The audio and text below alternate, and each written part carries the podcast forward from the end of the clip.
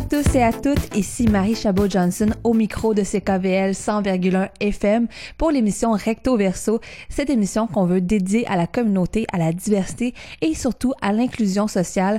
Et aujourd'hui, justement, on va pouvoir parler de l'inclusion sociale sur plusieurs facettes, en compagnie entre autres de ma nouvelle collaboratrice Marcia, euh, mais aussi en compagnie de plusieurs invités. On va entre autres parler avec des personnes du mouvement Phase, mouvement Phase qui en fait fait le soutien avec plusieurs personnes euh, ayant plusieurs handicaps, qu'on parle de d'handicap visuel, d'handicap euh, auditif ou encore d'handicap moteur. On va voir justement entre autres comment on peut aider plusieurs personnes, comment on peut contribuer à l'accessibilité de nos services, entre autres avec le, la semaine des personnes handicapées qui va commencer euh, bientôt, en fait la semaine prochaine. Donc on aura l'occasion d'en parler. On va aussi s'entretenir avec la créatrice de la comédie musicale Destination Haïti qui va être en spectacle durant le festival de Montréal-Nord euh, pour une fois seulement pour l'instant mais c'est une belle pièce qui permet justement de parler de la situation de plusieurs personnes qui sont issues de la diaspora ou sinon d'autres personnes d'origine haïtienne par rapport à la situation qu'ils vivaient euh, en, rapport surtout avec le tremblement de qu'il y a eu en 2010. Euh, donc, euh, ça sera une façon ludique d'en parler un petit peu avec la créatrice de la comédie musicale, Florence Marcelin mais aussi euh, on va avoir la, je vais avoir la chance de vous montrer un peu un, bébé, un concept que j'ai essayé de développer euh, durant les dernières semaines et là c'est la première fois euh, que j'ai été capable de le mettre en onde. Donc vous me direz vos commentaires sur la page Facebook de CKVL ou sur la page du projet interculturel de, de CKVL. En fait, je vais vous amener une, une conversation que j'ai eue avec deux intervenantes sur le ramadan. En fait, deux intervenantes de la société civile. Ils n'ont pas nécessairement de titre particulier. Euh, je me suis entretenue avec Inde, qui elle est nutritionniste d'origine euh, marocaine, qui pratique le ramadan, mais elle a apporté une vision un peu plus sur le côté pratico-pratique. Euh, et elle est en compagnie de Claire, qui elle est une, une personne qui s'est convertie à l'islam. donc on peut voir un peu comment c'est de vivre le ramadan quand on est personne convertie par rapport à quand on le vit de façon traditionnelle dans sa famille. Mais encore aussi, c'est quoi les défis vivre euh, ce rite typiquement musulman dans un pays qui n'est pas musulman. Donc, ça permet un peu de déboulominer certains mythes puis d'en en parler un peu pendant euh, ce mois-ci qui est le mois du ramadan. Donc, ça sera très intéressant à voir et vous me direz un peu qu'est-ce que vous pensez du format en me donnant vos commentaires euh, sur CKVL, la page Facebook ou sur le site web ckvl.fm. Mais on va commencer l'émission avec une chronique sur euh, euh, l'œuvre léger et l'initiative de la campagne Parlons Inclusion qu'ils ont mis en œuvre euh, pour la prochaine année. on en parle avec ma chroniqueuse Marcia. Mais avant de se lancer un peu dans tout ça, je voulais vous parler d'une nouvelle collaboration qu'on a bâtie à CKVL par rapport à la Journée mondiale des réfugiés qui va avoir lieu le 20 juin au Square Cabot ou en cas de pluie dans l'église évangile qui est tout à côté. donc depuis quelques semaines, je m'investis dans le comité organisateur, euh, je viendrai pas à dire que je fais grand chose parce que j'avoue que je n'ai pas la, la les compétences pour faire la programmation, euh, parce que ça prend beaucoup d'efforts pour faire tout ce qui est logistique, programmation, mais j'aide un peu au niveau des communications, donc on aura sûrement la chance de s'entretenir avec plusieurs personnes de l'organisation pour parler entre autres des enjeux relatifs aux personnes réfugiées. Euh, donc si jamais ça vous intéresse, c'est le 20 juin au Square Cabot à partir de 16h et euh, ils sont toujours à la recherche de bénévoles d'ailleurs, donc si jamais vous voulez vous investir, n'hésitez pas à aller sur la page Facebook de CKVL, on a partagé l'appel à bénévoles de la Journée mondiale des réfugiés. Donc, euh, vous n'êtes pas obligé d'être là toute la journée. Vous pouvez euh, seulement venir quelques heures pour aider un peu. Ça va être une journée de sensibilisation. Il va y avoir plusieurs activités, que ce soit des activités des activités artistiques, euh, mais des trucs un peu plus ludiques aussi de la sensibilisation. Il va y avoir des performances d'artistes, on l'espère, on attend quelques confirmations. Donc, c'est l'occasion de, pouvoir festoyer un peu et de, si vous êtes juste de passage, vous pouvez seulement passer. Il y a plusieurs activités symboliques qui vont avoir lieu pendant cette journée-là. Euh, donc, c'est l'occasion un peu de pouvoir se renseigner sur le sujet. Mais j'en profiter un peu euh, parce que euh, pour vous parler un peu euh, de la situation quand on parle des termes migrants, réfugiés, demandeurs d'asile, on entend beaucoup de choses de ces temps-ci dans les médias par rapport à des dépliants qui ont été distribués à Plattsburgh, qui expliquaient en fait comment entrer au Canada de façon irrégulière à travers la frontière du chemin Roxham, qui est en fait décrit comme le passage irrégulier non officiel pour aller au Canada. En fait, le Québec accueille à peu près 95% des demandeurs d'asile. Et ça, c'est pas étranger en fait à la géographie, parce que l'Ontario, d'un côté, euh, est séparé majoritairement, la frontière est majoritairement de l'eau, euh, donc c'est un peu plus difficile de traverser. Au niveau euh, au niveau des, euh, des maritimes, c'est des grandes étendues de forêt, donc ça serait plus dangereux. Les prairies, les centres urbains sont assez éloignés. Donc, le chemin Roxane reste que c'est le, le, chemin de prédilection si on veut rentrer à travers la frontière canadienne pour après ça faire sa demande de demandeur d'asile. Donc là, apparemment, qu'il y a des dépliants qui se, qui se passent dans le, dans le coin de Plattsburgh par l'organisme Plattsburgh Scare, qui, elle, euh, en fait, n'a pas voulu vraiment commenter la nouvelle, mais disait que le but était en fait de donner de l'information aux personnes vulnérables qui allaient de toute façon faire le chemin, mais pour éviter qu'elles se fassent escroquer, entre autres, euh, juste pour dire une idée, pour que le taxi, en fait, pour se rendre jusqu'à la frontière, ben, prenne euh, seulement 77,50 dollars, 77 et 50 sous. donc, le but, en fait, c'était d'expliquer un peu le processus euh, pour éviter que des personnes se fassent escroquer. Mais quand euh, le gouvernement Trudeau a entendu parler de la chose, euh, il ne pouvait pas nécessairement empêcher l'organisme de pouvoir mettre de l'avant des dépliants, mais ils ont essayé de, faire des demandes pour ajouter du contenu sur comment immigrer au Canada de façon régulière. Euh, donc, ce sera euh, un peu, euh, on verra qu'est-ce qu'il en aura, qu'est-ce en sera pour la suite. Est-ce qu'on va voir une reflux d'essence au niveau des, des demandeurs d'asile à la frontière du Québec? on sait que c'est, que c'est un enjeu particulièrement important au niveau du Québec dans sa relation au gouvernement fédéral, en fait, parce que le Québec paie la majorité de l'aide sociale, donc les l'accès à, la santé. Euh, aux demandeurs d'asile pendant la période où que le gouvernement fédéral fait l'évaluation pour les permis de travail. Euh, ça maintenant, en fait, à cause du nombre important, ça prend presque trois mois. Donc, euh, c'est l'occasion, en fait, de voir si le gouvernement provincial va être capable, encore une fois, d'aller chercher des sommes additionnelles du côté du, du gouvernement fédéral. Mais là, je vous parle de ces deux nouvelles-là, et souvent, qu'est-ce qui va arriver, c'est qu'on va avoir tendance à faire des amalgames ou des mélanges dans ce qui a rapport un peu avec euh, c'est quoi la différence entre un réfugié, euh, un migrant, un demandeur d'asile? Euh, en fait, c'est une question qu'on m'a posée. on m'a demandé la journée mondiale des réfugiés, est-ce que c'est avec c'est pour des vrais réfugiés? Puis là, j'ai dit ben en fait, c'est pour les réfugiés, c'est peut-être qu'on est mélangé un peu sur les termes. Donc, juste pour clarifier un peu pour permettre d'avoir une compréhension un peu plus en profondeur sur certains enjeux. quand on parle de migrants, le, terme migrant, en fait, c'est un terme qui est très générique. Euh, ça a été institué, en fait, par euh, l'Organisation internationale des migrations, quand, euh, qui est liée à l'ONU.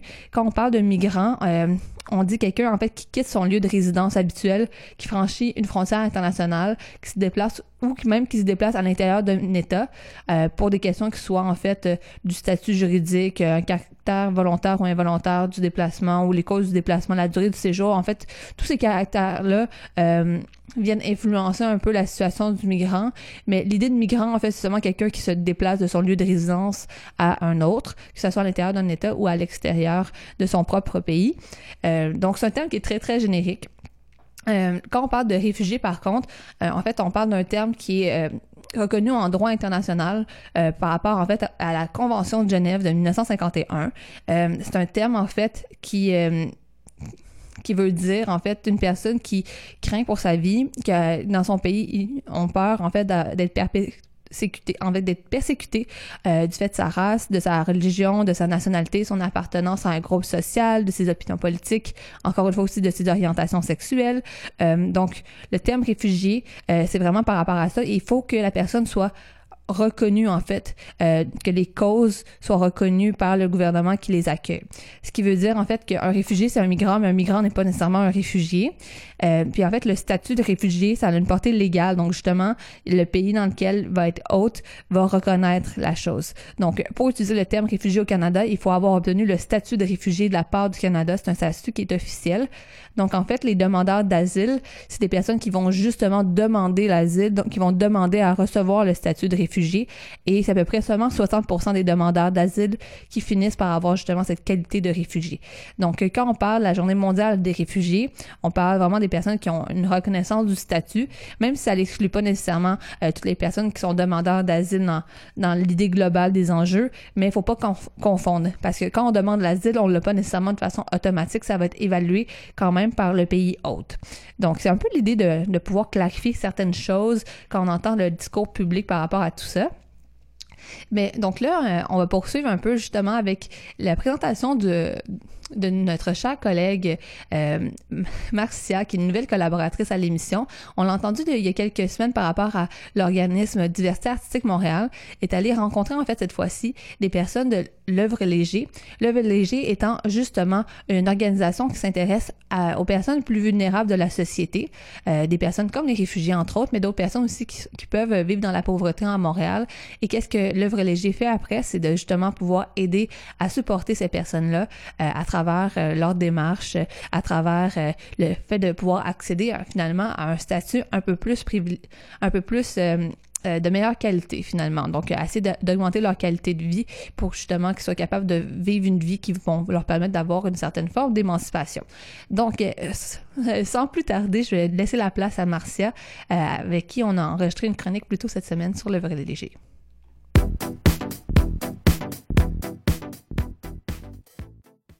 Donc aujourd'hui, je réaccueille en studio notre collaboratrice Marcia qui nous fait découvrir des organismes qui contribuent entre autres à l'inclusion sociale. Et cette semaine, tu es allé voir l'œuvre Léger. Euh, ça fait presque 70 ans qu'il travaille à inclure les, les gens mm-hmm. de la société de tous les milieux. Donc euh, c'est un, organisme qui doit son nom au cardinal Léger, euh, qui en fait s'appelle Paul-Émile Léger. Peux-tu m'en dire un peu plus? Oui, bien en fait, si on retourne un petit peu en arrière, là, tout a commencé pour l'œuvre Léger en 1948, euh, donc après la Seconde Guerre mondiale, quand Paul-Émile Léger a fondé la Croix d'Or pour venir en aide aux enfants euh, dans le besoin à travers le monde, à un moment où c'était vraiment nécessaire, là, après la guerre, c'est pas anodin comme euh, moment pour sa création. Ensuite, c'est devenu la Fondation Jules et Paul-Émile Léger en 1981.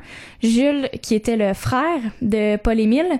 Et euh, finalement, en 2008, la Fondation a jumelé le nom des, deux frères de Jules et de Paul-Émile pour créer l'œuvre Léger. Et l'œuvre Léger, sa mission, c'est, euh, comme tu l'as dit, d'inclure les gens de n'importe quel milieu dans la société, euh, soit en sortant ces gens-là de leur situation de marginalité, euh, leur situation d'exclusion, ou plutôt en intervenant euh, au niveau de la sécurité alimentaire euh, des gens qui ont, qui ont besoin d'aide à ce niveau-là, en fait. Alors, ce sont vraiment leurs deux champs d'expertise et euh, la façon que l'œuvre Léger a choisi d'utiliser pour remplir sa mission, pour remplir euh, les missions que l'organisme s'est donné que je viens de mentionner, c'est en finançant différents organismes communautaires et autant au Québec qu'à travers le monde. Alors c'est vraiment c'est vraiment ça qu'ils font, c'est le cœur de leur travail, mais euh, ils remplissent leur mission aussi en créant des campagnes de sensibilisation. Par exemple, ils en ont justement lancé une dernièrement, c'est la campagne Parlons inclusion c'est euh, surtout d'elle que j'ai décidé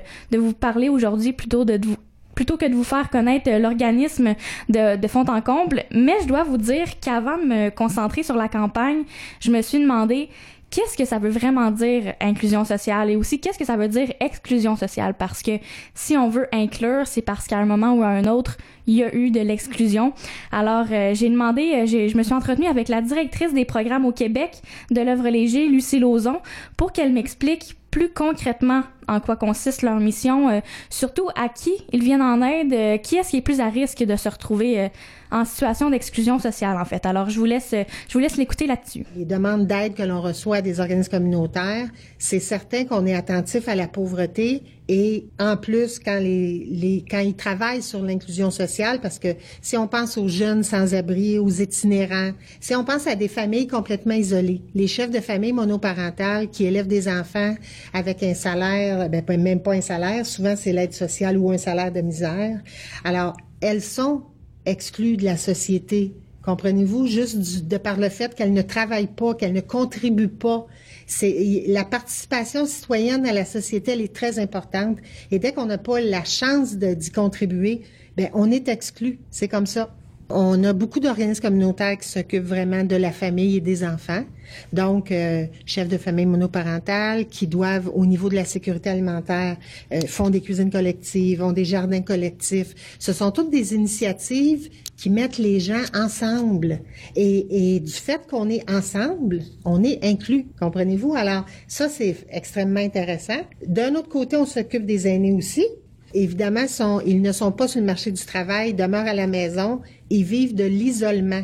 Alors, si tu es isolé, tu peux pas être inclus dans la société. Et tu ne peux pas, dans le cas d'une personne âgée, son, développement comme être humain est, en, chemin euh, moins grand V, si on veut, là, moins grande vitesse. Là, hein. alors la personne, ce qu'il faut, c'est essayer de l'aider pour que, du fait qu'elle se rende vers la fin de vie, qu'elle ait au moins le sentiment de faire partie d'une société, même s'ils sont aînés, malades, isolés. Et au niveau de l'itinérance, bien c'est sûr que euh, les sans-abri, les jeunes qui sont dans la rue, euh, il faut qu'ils soient inclus. On ne peut pas passer devant eux et euh, les regarder comme s'ils étaient invisibles. Alors, si je comprends bien, l'œuvre léger, ça agit surtout au niveau financier euh, pour financer des organismes communautaires. Mhm. Alors, ce sont pas vraiment eux qui sont directement en lien avec la, la population, c'est ça? Non, exactement. Et c'est ce que Mme Lauzon a tenu à préciser. On peut euh, écouter la petite spécification qu'elle avait euh, à rajouter là-dessus. J'aimerais euh, juste ajouter que euh, ce n'est pas l'œuvre léger qui fait le travail. J'aimerais dire que nous supportons financièrement et autrement, si le, si le besoin est là, les organismes communautaires qui, eux, sont directement avec les gens qui sont dans le besoin. Alors, j'en parle comme si c'était nous parce que j'ai le sentiment qu'on fait une différence pour ces gens-là. Alors, euh, c'est la petite précision qu'elle tenait à apporter, mais comme elle a dit, l'œuvre léger n'est pas directement liée aux gens qui ont besoin d'aide, mais ils agissent quand même comme une très grande béquille, là. Euh, si je peux dire ça comme ça, une béquille clairement indispensable pour le milieu parce que c'est en grande partie grâce à l'œuvre léger que l'organisme, que les organismes au Québec et dans le monde euh, peuvent accomplir euh, tout ce qu'ils accomplissent. Donc, c'est pratique un peu pour justement financer des plus petits organismes qui n'auraient pas nécessairement la chance d'aller chercher du financement. Mais là, si on se concentre un peu plus sur la campagne Parlons Inclusion, hashtag Parlons Inclusion plutôt, comment est-ce qu'ils arrivent à sensibiliser les gens à travers leur campagne? Premièrement, ils sont allés chercher des témoignages de gens qui se prennent en main, de gens qui ont réussi à reprendre le contrôle euh, sur leur vie, autant des jeunes que des aînés, soit dit en passant. Euh, ils ont créé plusieurs capsules vidéo, des textes aussi pour mettre euh, tout ça en lumière. Ils ont également créé des capsules humoristiques, des capsules qui expliquent ce que c'est en général l'exclusion sociale aussi. Je vous laisse encore une fois écouter la directrice des programmes au Québec. Elle va vous expliquer un peu plus en profondeur en quoi consiste leur campagne Parlons Inclusion. On a eu des témoignages touchants, euh, vraiment de jeunes, beaucoup de jeunes qui sont euh, qui ont décroché du système scolaire actuel. Ces jeunes-là ne peuvent pas évoluer comme d'autres qui n'ont pas certaines problématiques. Fait qu'un jeune qui d'abord il y, a, il y a deux raisons pourquoi un jeune va décrocher du système scolaire, c'est soit il est trop bon puis il s'ennuie à l'école. C'est pas tellement ceux-là qu'on s'occupe parce que règle générale, euh, ben pas toujours, mais disons qu'ils sont moins démunis ces jeunes-là que peut-être d'autres jeunes. Et l'autre raison, c'est que ils, sont pas stimulés à la maison, les parents ne les encadrent pas bien, ils ont pas ce qu'il faut. Écoute, tu commences la rentrée scolaire, les autres ont tous leurs articles, toi t'es as pas, euh, tu vois aucun intérêt à continuer dans ça, tu es toujours marginalisé. Alors, il y a un jeune qui, euh, un jeune homme qui avait, il a eu des problèmes à un moment donné de consommation. Il a décidé de se prendre en main parce que sa conjointe avait, ils avaient un enfant à deux, sa conjointe a décidé que non, c'est pas vrai que notre enfant va vivre ça. Et ça, ça l'a, ça l'a sonné vraiment ce jeune-là qui s'est dit, écoute, faut que je, faut, faut que je fasse quelque chose. Alors, il est retourné aux études et maintenant, c'est redevenu une famille et ils sont inclus maintenant dans la société. Ils ne sont pas, euh, c'est pas des marginaux, c'est vraiment des gens qui ont réussi. Et la femme a eu un grand rôle à jouer. Puis son fils, son fils ou sa fille, là, je me souviens pas, mais bref, l'enfant euh, a été euh, un moyen de, de, de les unir et de faire en sorte que la vie de famille reprenne. Alors tu comprends Marie que c'est un organisme qui fait vraiment la différence, qui change des vies carrément. Alors euh, moi j'invite les gens qui connaissent des personnes qui vivent dans des, qui vivent des situations difficiles de peut-être les inviter à acheter un coup d'œil euh, aux vidéos et aux textes de la campagne, ça peut ça peut déclencher quelque chose de vraiment positif pour plusieurs personnes. Alors euh, faites circuler la campagne aussi sur les réseaux sociaux pour rejoindre euh, le plus de gens possible. Aussi, on- si jamais on est intéressé, euh, l'œuvre léger organise un panel dans la dans le cadre euh, de la campagne Parlons Inclusion. Euh, en fait, ça va être euh, mardi prochain le 30 mai. Et euh, l'œuvre Léger, en fait, invite les gens justement à venir parler du thème euh, du rôle de la participation citoyenne dans l'inclusion sociale. Ça commence à 15 heures et ça, ça va se dérouler euh, à la Maison du développement durable au 50 rue euh, Sainte-Catherine. CKVL sera présente, donc si jamais vous n'aurez pas la chance d'y aller, vous pourrez écouter la conférence en balado au cours des prochains mois. Mais sinon, merci Marcia d'avoir fait le portrait de l'œuvre léger. On va te retrouver pour une autre euh, chronique dans quelques temps. Ben oui, merci beaucoup. À la prochaine.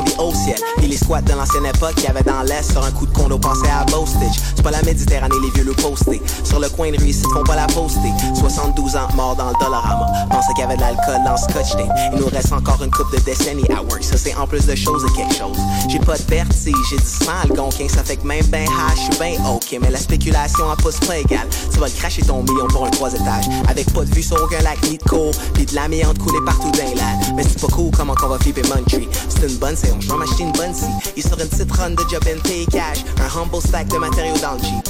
Berry, les Backstreet de Saint-Henri, Burgundy, Cadillac, Ribouras, Ville-la-Salle puis tout le West Side. C'est un grand qui t'apprend vite la géographie de Muntree. Life de Muntree. Yeah. Life de Muntree. Yeah. Yeah. Life de Muntree. Oh, life de Muntree. Yeah, yeah. Hey. Life de Muntree. Muntree.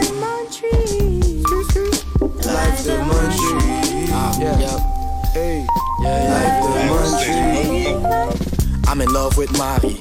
Living in the south side of Marieville. Quand je priais, j'allais chez Marie. J'aime tellement Marie que je me suis tate Marie. Si j'ai une petite fille, je l'appelle Marie.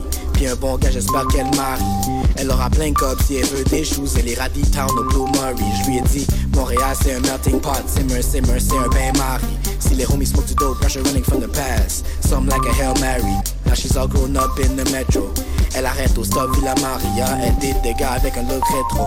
She ain't got no love for a hood figure. Ain't none like a hoe from the south side. They know how to keep their mouth wide. Autrement, status baby living the life. Once again on the island, some like paradise. Um, um, j't'aime Marie. Si j'pourrais, j't'aurais peut-être marié. Recognize a real nigga when you look at one. Sinon tu perds ta chance, puis j'm'en vais.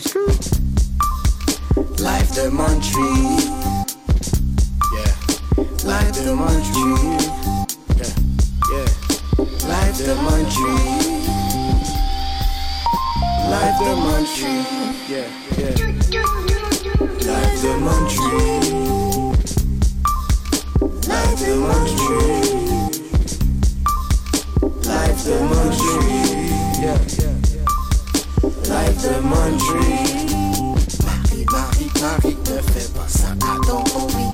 You used to show me love, but now you treat me like a phony. Uh, life the Muntree, life real. Go ask about me, tryna put you on the map. Come see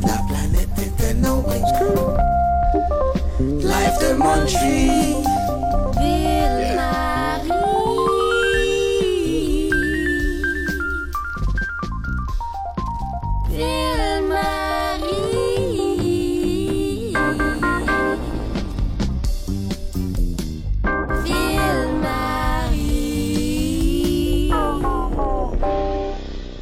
Savez pourquoi j'ai créé Café Napoléon il y a 30 ans?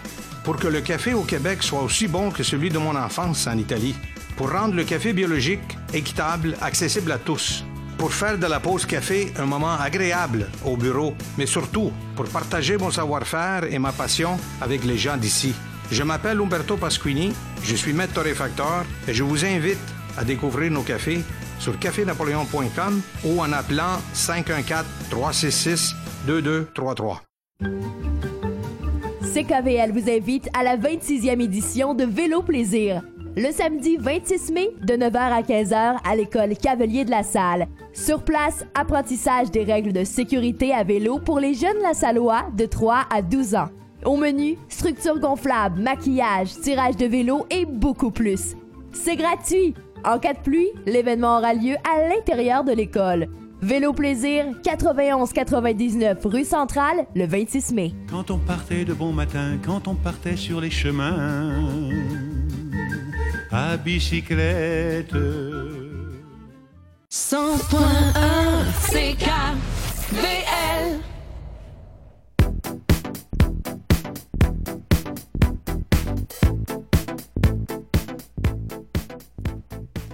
Donc, ce sera sûrement l'occasion de pouvoir euh, euh, faire des belles rencontres et d'apprendre beaucoup dans le cadre de la conférence Parlons-nous Inclusion qui va avoir lieu le 30 mai. Euh, pour l'instant, les billets sont déjà tous partis pour la partie du panel, mais si jamais vous avez le goût, il reste encore quelques billets au niveau du cocktail. Vous pouvez trouver l'événement sur Facebook dans, avec le hashtag Parlons-nous Inclusion. Mais là, pour l'instant, c'est le temps de pouvoir vous diffuser justement le concept que je vous parlais au début de l'émission de cette discussion que j'ai eue sur le ramadan euh, en ce mois justement du ramadan avec deux jeunes femmes euh, musulmanes et avec lesquelles on a pu voir justement qu'est-ce que le ramadan, quel mythe est-ce qu'on devrait déboulonner, puis c'est quoi un peu la réalité des, euh, des jeunes musulmans ici au Québec, mais en tout cas une, de certaines réalités, hein, parce qu'il y en a une diversité encore là, mais justement c'est une discussion, donc ça sera l'occasion de voir un peu plus la perspective de ces deux jeunes filles. Donc sans plus tarder, je vous laisse écouter le tout et si jamais vous aimez le concept, vous me le direz euh, en m'écrivant directement sur le site de CKVL, ckvl.fm.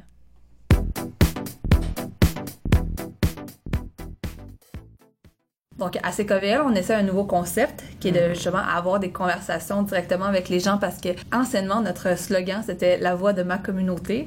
Donc, on essaie de le ramener peut-être un peu plus au niveau de comme avoir des conversations comme on aurait un peu sur le, le bord d'une table, puis voir un peu euh, des, des, sujets qu'on a moins la chance d'explorer. Euh, donc, aujourd'hui, on, on s'essaie un peu. Euh, puis, je suis en compagnie de deux personnes qui vont se présenter. Oui, alors bonjour, je m'appelle Insadiki, je suis nutritionniste et je suis aussi de confession musulmane d'origine marocaine. Euh, je suis aussi impliquée euh, dans le mouvement jeunesse, l'engagement jeunesse et euh, je suis très contente d'être ici aujourd'hui. Bonjour à tous, je m'appelle Claire Duclos. Euh, moi aussi, je suis musulmane, convertie depuis 14 mois, si je me rappelle bien. Je suis impliquée dans plusieurs mouvements à l'Université de Montréal. Euh, entre autres, je suis la porte-parole de l'Intersection, qui est un regroupement féministe à portée intersectionnelle. Je suis aussi impliquée dans plusieurs mouvements euh, pour l'implication jeunesse en politique, entre autres euh, le Parlement jeunesse du Québec et le Jeune Conseil de Montréal. Et là, justement, on peut-être qu'on sent un peu, justement, le, le côté euh, la confession musulmane est revenu un peu dans vos, dans vos descriptions, parce qu'aujourd'hui, on va parler un peu du ramadan, vu que on est dans le mois du ramadan. Mais justement, euh, pour la plupart des gens qui connaissaient pas ça, j'aurais voulu qu'on puisse un peu euh, le présenter puis expliquer un peu c'est quoi, d'où ça vient, puis euh, comment ça se traduit dans la vie de tous les jours. Donc, je sais pas si l'une de vous aurait voulu se tenter. Oui, ben je peux peut-être commencer, puis Claire, tu, tu compléteras si Mhm. tu veux. Bien sûr. En fait, euh, le ramadan, c'est quoi? Le ramadan, donc, c'est un mois saint. C'est plusieurs choses, en fait. Euh, on peut commencer par dire que le ramadan, c'est un des cinq piliers de l'islam. Donc, les piliers de l'islam, c'est les, euh, les devoirs, si on veut, de tout musulman, quelque chose qu'il doit accomplir euh, à chaque année. Et donc, le, euh, le ramadan, c'est pendant un mois. Et c'est une période d'abstinence de l'aube jusqu'au coucher du soleil et qui consiste à ne pas manger, ne pas boire pendant la journée. Donc, vraiment un jeûne complet. Et en plus, euh, les musulmans doivent aussi s'ab- s'abstenir, par exemple, de fumer. euh, donc, euh, tout, tout ce qui peut être ingéré, rentrer, donc fumer et aussi l'abstinence de relations sexuelles.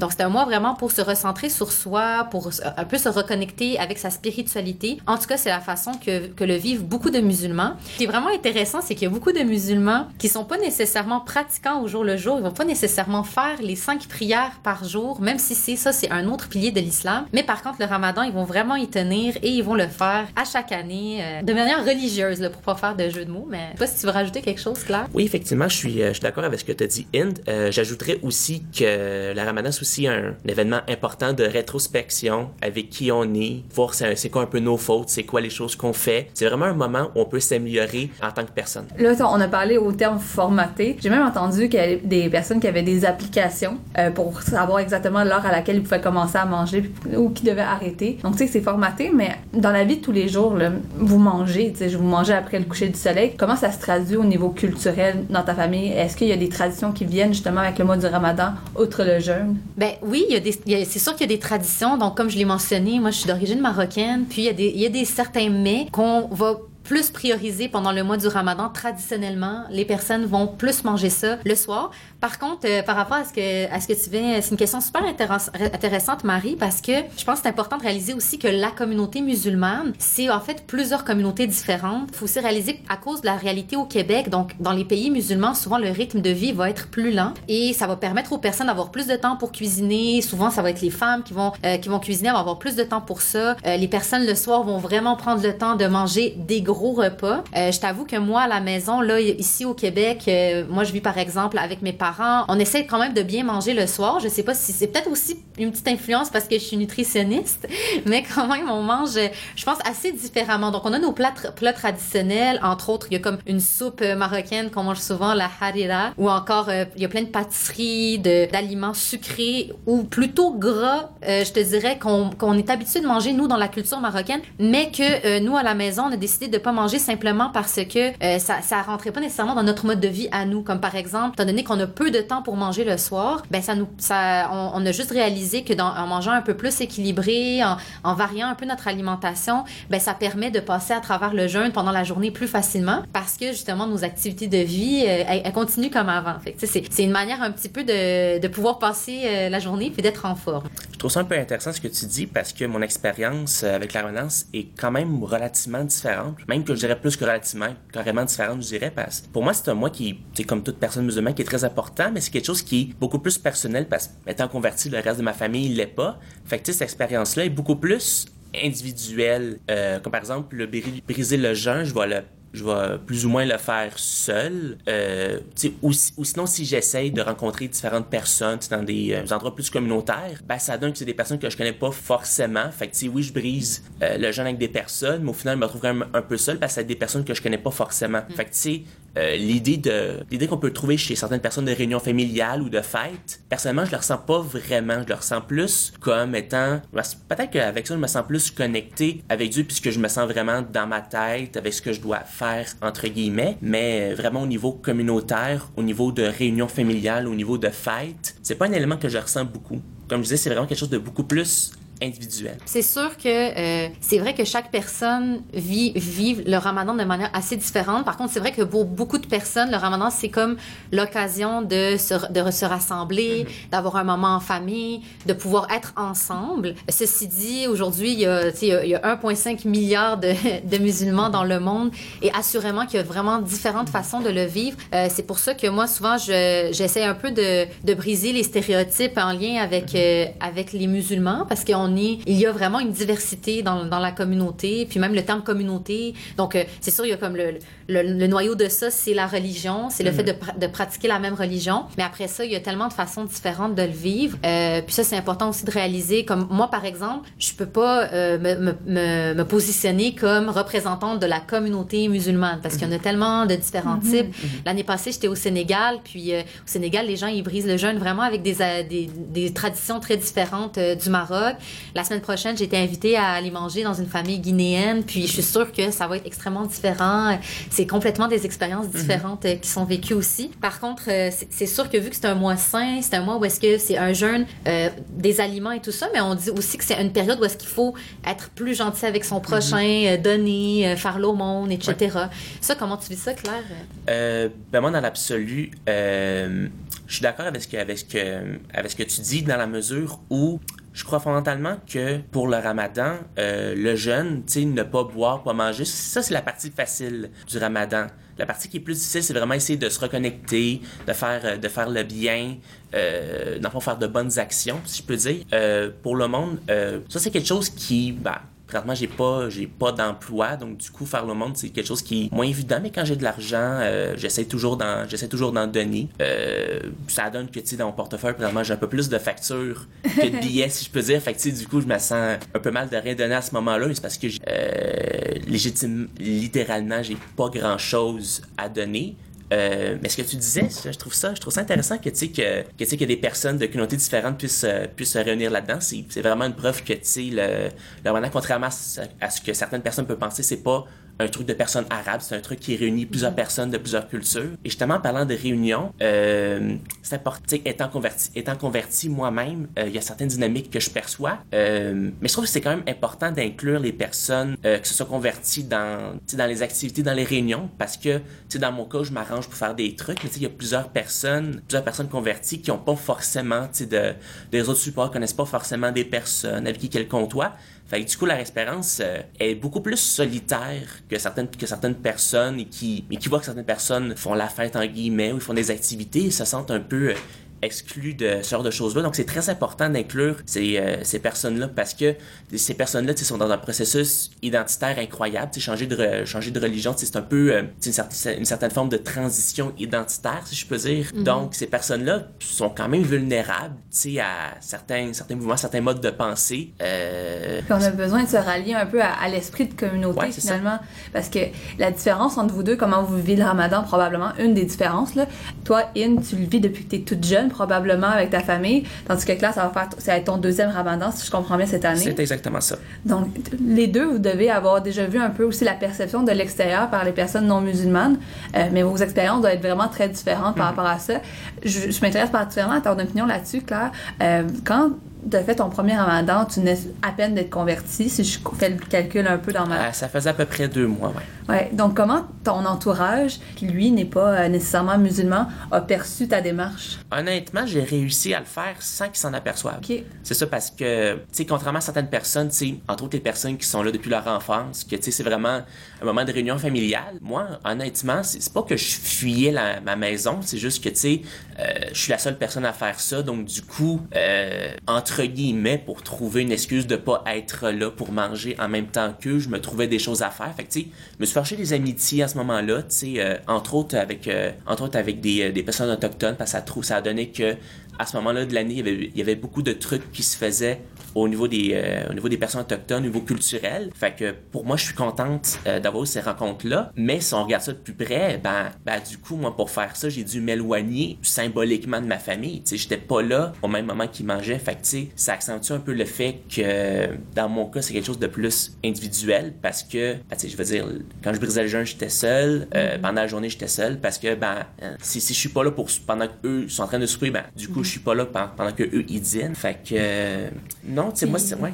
Ouais, puis vous utilisez beaucoup l'expression depuis tantôt briser le jeûne, euh, et ça semble être la partie où que justement on retrouve euh, le côté festif, euh, le côté justement la nourriture arrive à la réunion. Donc comme tu disais, en n'étant pas là au souper ou euh, tu participais pas à leur réunion de famille à quelque part. Est-ce que c'est un peu comme ça que Tu le comprendrais bien comme ça. Euh, la- C'est pas forcément entre guillemets mauvaise chose. Ça, ça veut dire que, tu sais, ça me prend plus de temps pour manger. Fait que théoriquement, je jeûne plus longtemps. Moi, ça me dérange pas. Tu sais, j'étais jusqu'à certains points, tu sais, même avant que je me convertisse, des fois, euh, je mangeais pas, je mangeais pas avant le souper. Et même des fois, je mangeais pas de la journée. Fait que pour moi, c'est pas, c'est pas un bris d'habitude. Je suis correct à, à pas manger, mais ça fait que, tu sais, ouais, il y y a comme un certain décalage culturel par rapport à d'autres personnes. Mais encore une fois, je pense que pour rebondir par rapport à ça, je pense que cette réalité-là, elle est présente à Montréal parce que c'est le contexte où est-ce que ce n'est pas ici un, un pays qui, qui c'est un Mhm. pays qui est non musulman et ça fait en sorte qu'il y a beaucoup de personnes de tradition musulmane, que ce soit des personnes d'origine arabe ou d'origine africaine ou peu importe, qui vivent la même réalité que tu vis, Claire. Parce que simplement, euh, par exemple au Québec, il y a beaucoup d'étudiants étrangers, ils viennent ici, ils sont, ils se retrouvent tout seuls, Mhm. ils n'ont pas nécessairement une grande famille.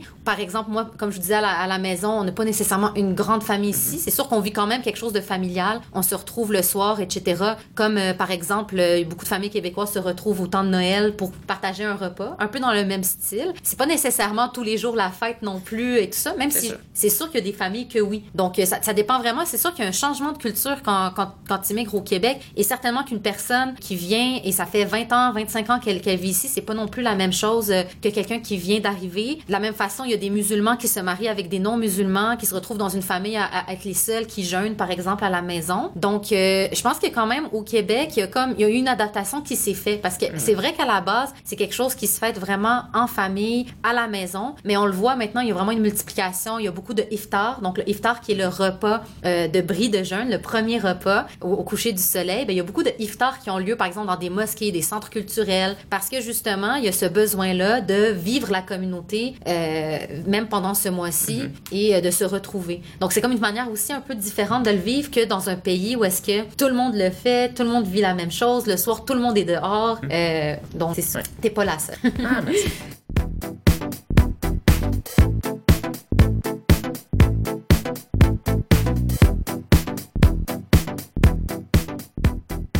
Mais donc là, on parle un peu justement de cette dualité-là de, vivre un, un hit qui est euh, d'une religion dont, dont la, dans la société qui n'est pas nécessairement de cette religion-là. À quelque part, il doit y avoir beaucoup de, de, mythes ou de préjugés qui peuvent avoir lieu. Si on avait comme petit mythe à défaire, est-ce qu'il y en a qui vous viennent en tête? Même l'eau.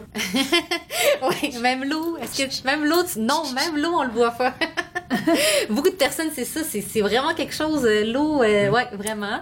Je pense qu'il y a aussi l'aspect, dans le fond, c'est que les, par rapport aux femmes, donc les mm. femmes, elles vivent différentes choses. Des fois, pendant le ramadan, les femmes enceintes qui, qui décident de jeûner ou les femmes qui allaitent. Donc, euh, c'est sûr que dans la religion, c'est tu fais le ramadan selon tes capacités. Donc, si t'es pas capable, tu te sens pas bien, tu vois que tu as des malaises, c'est vraiment même quelque chose qui est proscrit. Ça veut dire que t'es vraiment pas censé faire le ramadan si, si tu as un malaise, si ça peut affecter ta santé. Mm-hmm. Même chose pour les personnes âgées ou des personnes, par exemple, qui ont des maladies chroniques euh, qui les empêchent de le faire, là, comme une personne diabétique qui prend des médicaments, ça, serait vraiment difficile pour elle de pratiquer le jeûne. Donc ça c'est important. Euh, autant des fois, des fois il y a des personnes musulmanes qui vont qui vont le faire malgré tout, qui tiennent absolument, mais c'est mhm. important de, de, de, casser ça. Puis autant aussi de réalité, de rassurer les gens mhm. comme ah ben là comment ça se fait, euh, telle personne a fait le Ramadan, mhm. ben d'un peu enlever euh, ce mythe-là. La personne n'est pas obligée si elle n'est pas capable du tout là, tu sais pour une raison de santé. C'est ça. entre guillemets, le Ramadan n'est pas supposé être quelque chose qui est difficile pour la personne qui croit. Dieu a créé une religion qui est, qui est censée être facile, qui est censée être accessible pour Et donc, il a prévu que, il y a certaines personnes qui sont pas forcément en mesure pour différentes raisons, entre autres euh, biologiques ou entre autres euh, situations économiques ou peu importe,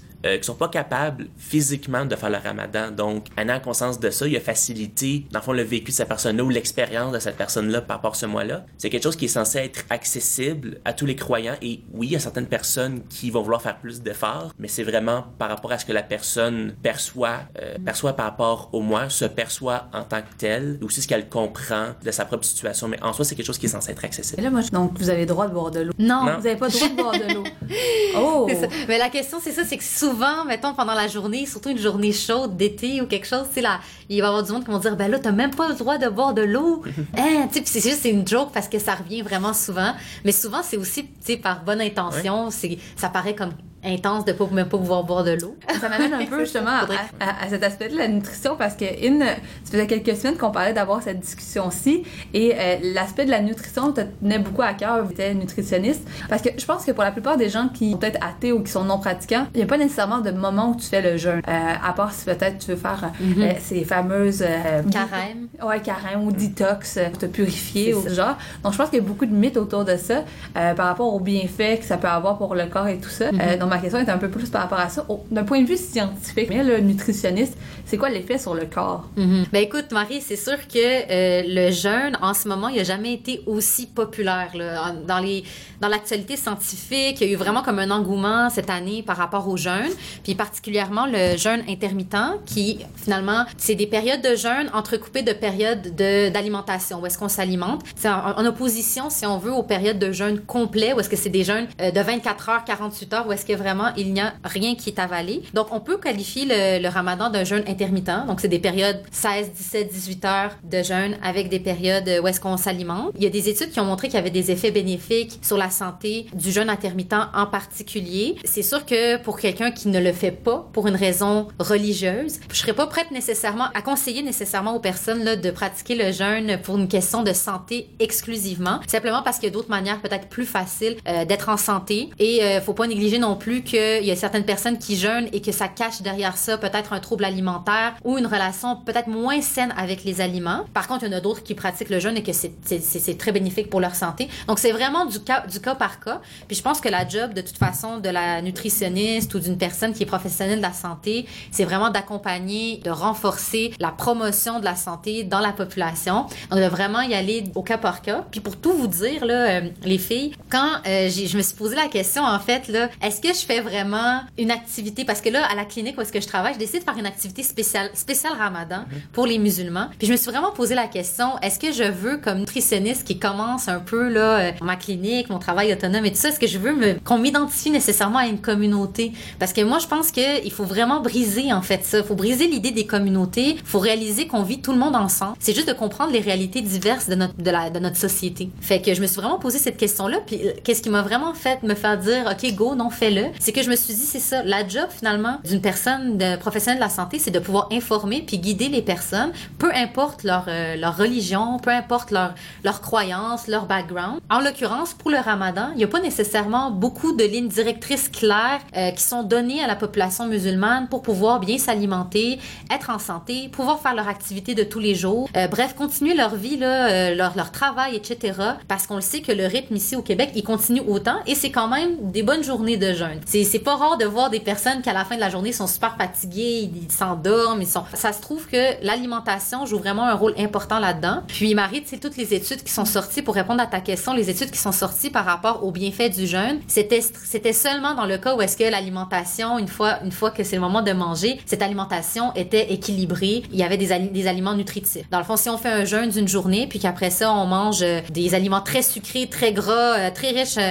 en énergie, comme c'est l'habitude, c'est l'habitude dans beaucoup de cultures pendant le mois du Ramadan, ben à ce moment-là, il n'y a pas, y a pas d'études qui montrent qu'il y a des bienfaits du jeûne sur la santé. Mais donc, ça serait un autre mythe un peu à déboulonner que finalement, le Ramadan met pas en danger la santé. Tout à fait. Pour quelqu'un en santé, mhm. il n'y a rien qui montre que ça a un effet négatif. Ce que je verrais le plus, c'est la déshydratation. fait que là, on revient à, à l'eau, tu sais, mais c'est peut-être la déshydratation. Donc, les personnes qui s'entraînent, qui font beaucoup de cardio, peut-être laisser ça après le, après avoir mangé, ou en tout cas diminuer le cardio, faire d'autres types d'exercices, parce que c'est surtout ça le, danger. Mais là, on est chanceux parce que cette année, il fait encore très frais. L'année passée, je me rappelle, il faisait, c'était comme la canicule, il faisait super chaud. Mais dans ce temps-là, il faut peut-être faire un peu attention euh, à, l'exposition au soleil. Mais justement, Claire, quand tu as vécu ton premier ramadan, ça a dû être une période d'adaptation. Ben, comment je m'y prenais? Ben, grosso modo, moi, je faisais souvent des trucs à l'intérieur, je faisais moins de trucs à l'extérieur, qui sont des trucs plus en soirée. J'évitais, évidemment, les îlots, les îlots de chaleur. J'essayais de, de, faire en sorte que je restais au frais. Pour moi, ça s'est euh, ça, ça, s'était bien fait. Par contre, une des choses que malheureusement je trouve un peu dommage, mais c'est vraiment juste par rapport avec qui je suis en tant que personne, c'est que oui, j'essaye euh, un peu de rentrer dans un, environnement communautaire, mais bah, de deux choses l'une. La première, c'est que au niveau communautaire, il y, a des, choses qui existent pour les personnes converties, euh, mais les trucs qui existent, c'est souvent des trucs qui sont vraiment bah, le plus, plus souvent qu'autrement liés à des personnes qui sont musulmanes depuis des années, des années même de naissance. Fait que du coup, il y a, peut-être un dégage culturel des références que, que j'ai pas. Et de deux, des de ce que je me perçois par rapport à mon, à mon identité. La mesure que, tu sais, je suis, je suis une personne trans. Donc, si par exemple, je vais aller à la mosquée ou des choses comme ça, c'est comme par exemple, il y a, quelques journées, tu sais, il y avait, euh, y avait un iftar qui, euh, qui se faisait à Concordia. Puis après ça, il y a des personnes qui s'en allaient à la mosquée. Puis je me dis, bah, je vais, je aller moi aussi. Et en me rendant, je me suis frappé, ah, ouais, c'est vrai, il y a une entrée pour hommes, il y a une entrée pour femmes. Dans le fond, tu sais, objectivement, présentement, je peux pas rentrer dans l'entrée que j'aimerais rentrer. Donc, pour moi, pour rentrer dans ce lieu-là, sous un certain point de vue, faut que je nie mon identité. Comprenez? Faudrait que je rentre dans l'entrée dans pour hommes. Alors que, tu sais, oui, je suis en, transition, mes papiers sont, euh, sont faits, entre autres, par rapport aux acteurs de l'état civil, mais souvent, les choix que je dois faire est-ce que je veux améliorer ma foi ou est-ce que je veux, entre guillemets, respecter mon identité de genre? J'ai pas, idéalement, j'aimerais concilier les deux, mais c'est pas quelque, quelque chose qui est difficile pour moi présentement de concilier les deux. C'est peut-être un peu l'image mentale que j'ai, il y a peut-être un certain élément d'islamophobie intériorisée, je sais pas. mais ça fait juste que, tu sais, j'ai juste, pas que j'ai peur, mais c'est juste que, tu sais, c'est moins évident pour moi d'accéder au lieu que d'autres personnes parce que j'ai l'impression que mentalement, euh, j'ai pas envie de, entre guillemets, de me faire chicaner, tu sais. Ah, je comprends ce que tu veux dire parce qu'une question que j'allais te poser, c'est mais pourquoi, pourquoi tu te sentirais pas nécessairement à l'aise d'aller prier avec les femmes, euh, te dire ben moi, je suis une femme. Mm-hmm. je, comprends que c'est parce que aussi de questions identitaires, il y a l'aspect donc que tu es une femme trans Mm-hmm. et il y a l'aspect aussi que tu n'es pas musulmane euh, de naissance comme on dit. Donc il y a comme ces deux aspects-là, mais en même temps, c'est un peu cette question-là dans le fond le pourquoi tu te sentirais mal à l'aise d'aller dans, l'endroit des femmes, c'est parce que tu sentirais un malaise. C'est ça? C'est ça. Puis tu sais, je suis pas une personne qui a envie de s'imposer aux autres personnes. Fait que du coup, tu sais, moi je suis à l'aise avec qui je suis. c'est pas que j'évite de faire des choses parce que j'ai l'impression que les personnes sont pas à l'aise. C'est juste que j'ai pas envie de me retrouver dans une situation où on me dit qu'est-ce que tu fais là, sors, t'es pas la bienvenue. Ouais, je comprends vraiment, je comprends vraiment ça. Je le comprends, puis en même temps, moi, je suis une femme musulmane, euh, une femme cis musulmane, mais en même temps, je pense que je peux le comprendre dans le sens que, euh, puis moi, puis Claire, on, on s'en est, on s'en est parlé. C'est, c'est l'aspect euh, que je me sens pas nécessairement non plus appartenir à certaines pensées populaires euh, qui sont propagées peut-être par certains courants euh, musulmans. Donc, on a chacun notre façon de vivre notre foi aussi. Puis en même temps, je pense qu'il y a beaucoup de musulmanes qui trouveraient ça tout à fait normal que tu viennes faire la prière avec les femmes musulmanes, étant donné que tu es une femme. Et euh, il y a certaines personnes qui vont peut-être faire sentir un malaise, mais ça, je pense que c'est quelque chose qui est vécu par plusieurs personnes. Moi aussi, ça m'est déjà arrivé de pas me sentir à l'aise dans une mosquée parce que peut-être moi, j'ai des idées euh, différentes par rapport aux personnes qui étaient présentes à ce moment-là, où j'aimais pas nécessairement le discours qui était nommé à ce moment-là. Pas parce que tu es dans une religion que t'as pas de remise en question, que tu dois pas critiquer certaines choses, même au contraire. Moi, comment je le vois, ma, ma pratique de l'islam et ma pratique de ma foi, c'est que c'est une remise en question perpétuelle. Faut toujours se poser des questions. Puis que la foi, des fois, ça te donne des pistes de solutions, des façons de réfléchir. C'est comme une base que tu utilises pour apprendre à vivre. Puis, euh, faut cultiver la différence, je pense, dans tous les milieux, puis encore plus dans les milieux religieux, pour montrer justement aussi à peut-être des personnes qui sont moins familiers avec ça, moins familiers avec la culture et la religion musulmane, que c'est des endroits où est-ce que on, on est, tu sais, on est en phase avec la situation québécoise actuelle et le tout ce qui est l'inclusion, tout ce qui Mhm. est euh, la compréhension, l'appréciation de, de l'autre, puis surtout beaucoup d'écoute de, des Mhm. réalités diverses. C'est ça. Et mine de sais, même si j'ai lu le Coran quatre fois depuis ma conversion, je suis quand même Wow. une personne qui est en, en apprentissage, qui essaye de vraiment comprendre c'est quoi les euh, principes, c'est quoi les, euh, les pratiques. Tu sais, c'est en évolution constante, tu sais, de- d'essayer de, d'améliorer ma foi, d'améliorer qui je suis en tant que personne. C'est un, un travail, c'est un, travail, c'est un travail personnel, c'est un travail Mhm. constant. Tant que les choses vont bien, pour dire, moi, ça va, tu sais. Peut-être pour euh, synthétiser tout ça, finalement, qu'est-ce qu'on finit à parler, c'est tout le rapport de communauté et aussi justement à- de venir avec son bagage, son bagage identitaire, que ce soit un, un bagage identitaire un peu plus complexe de la conversion, de l'identité de genre, mais aussi un bagage justement d'opinion par rapport à sa propre religion puis de se sentir accepté. Et est-ce que finalement vous diriez que le ramadan est une des nombreuses fêtes qui finissent par être un, un peu ce regroupement-là qui permet de, se sentir faisant partie d'une communauté? Ben pour moi, en tout cas, je pense que ça dépend, ça dépend vraiment des personnes. Faut pas oublier qu'il y a une grande, comme je disais au début, là, il y a une grande majorité silencieuse de personnes qui pratiquent le ramadan, mais qui sont pas nécessairement pratiquants au jour le jour, qui le font par tradition. Euh, il y a aussi des personnes pratiquantes euh, qui font le ramadan et qui sont habituées tout au long de l'année de faire partie de ce qu'on appelle la communauté musulmane. Donc, ils vont à la mosquée. Moi, je fais pas partie de cette deuxième catégorie. Je fais plus partie de la catégorie de personnes qui vivent sa religion et sa foi plus à la maison, mais pas nécessairement donc dans les lieux religieux, euh, parce que peut-être que je me je considère que la religion c'est plus quelque chose de la sphère privée dans mon cas. Par contre, je pense que quand même, on, peut- le dire, à la base, le Ramadan, c'est un peu ça, c'est l'esprit de partage. Il y a comme une privation pendant la journée pour vraiment euh, se rapprocher de sa foi, mais pour après ça pouvoir partager. Il y a vraiment l'esprit de donner au prochain, de d'être ensemble, d'être solidaire. Après ça, ça peut se manifester de plein de façons différentes. Donc, peut-être un peu pour conclure en quelques mots chacune, si vous aviez quelque chose à dire sur le ramadan des personnes qui sont non musulmanes, est-ce qu'il y a quelque chose que vous voudriez leur dire pour qu'ils comprennent un peu plus le- votre tradition ou aussi votre situation pendant le, le mois qui va se finir euh, vers, euh, vers quelle date? Vers la mi-juin. OK. Ouais. Donc, si vous aviez quel- quelques mots à dire là-dessus. Ce que je dirais, moi, personnellement, c'est d'écouter les personnes concernées. Si les personnes ont des questions, approcher les personnes avec respect. Les, perso- les personnes sont ouvertes d'en parler, dans la mesure que ça se fait dans le respect. Puis, de toute façon, les- même les personnes musulmanes de naissance sont en apprentissage, euh, que ce soit par rapport à elles-mêmes, par rapport aux autres. Donc, c'est un, un élément de communication. Donc, je dirais communiquer. Ce très sage en plus, c'est qu'on pourrait très bien appliquer à, à peu près n'importe quelle situation.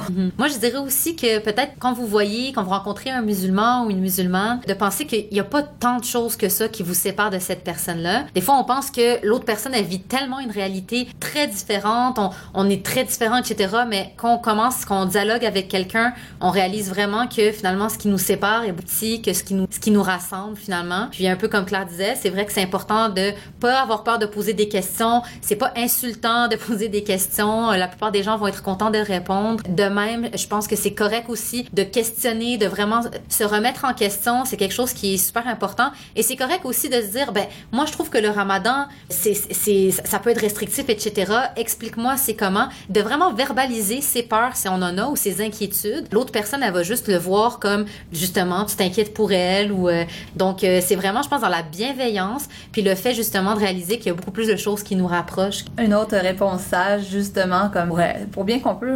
Merci In, merci Claire d'avoir pris le temps de me parler. Merci Marie. Merci beaucoup pour l'invitation.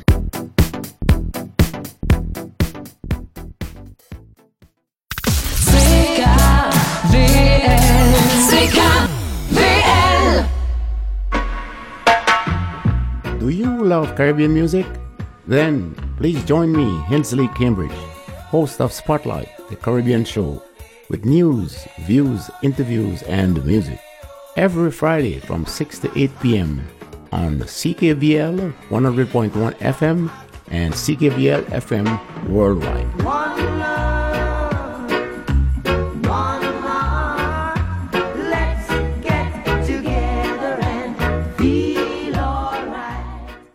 Salut, c'est moi, René, animateur de l'émission Un jour à la fois.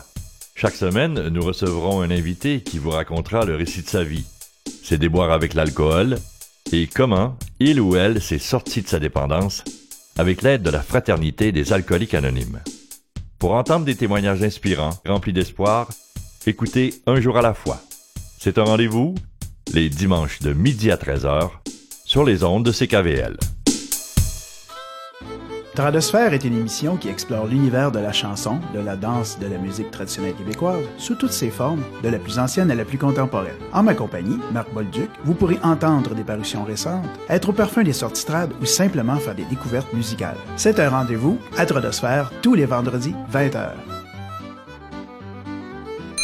Un club sandwich pour la table 17, une poutine pour la table 26, et puis une Charlie pour apporter.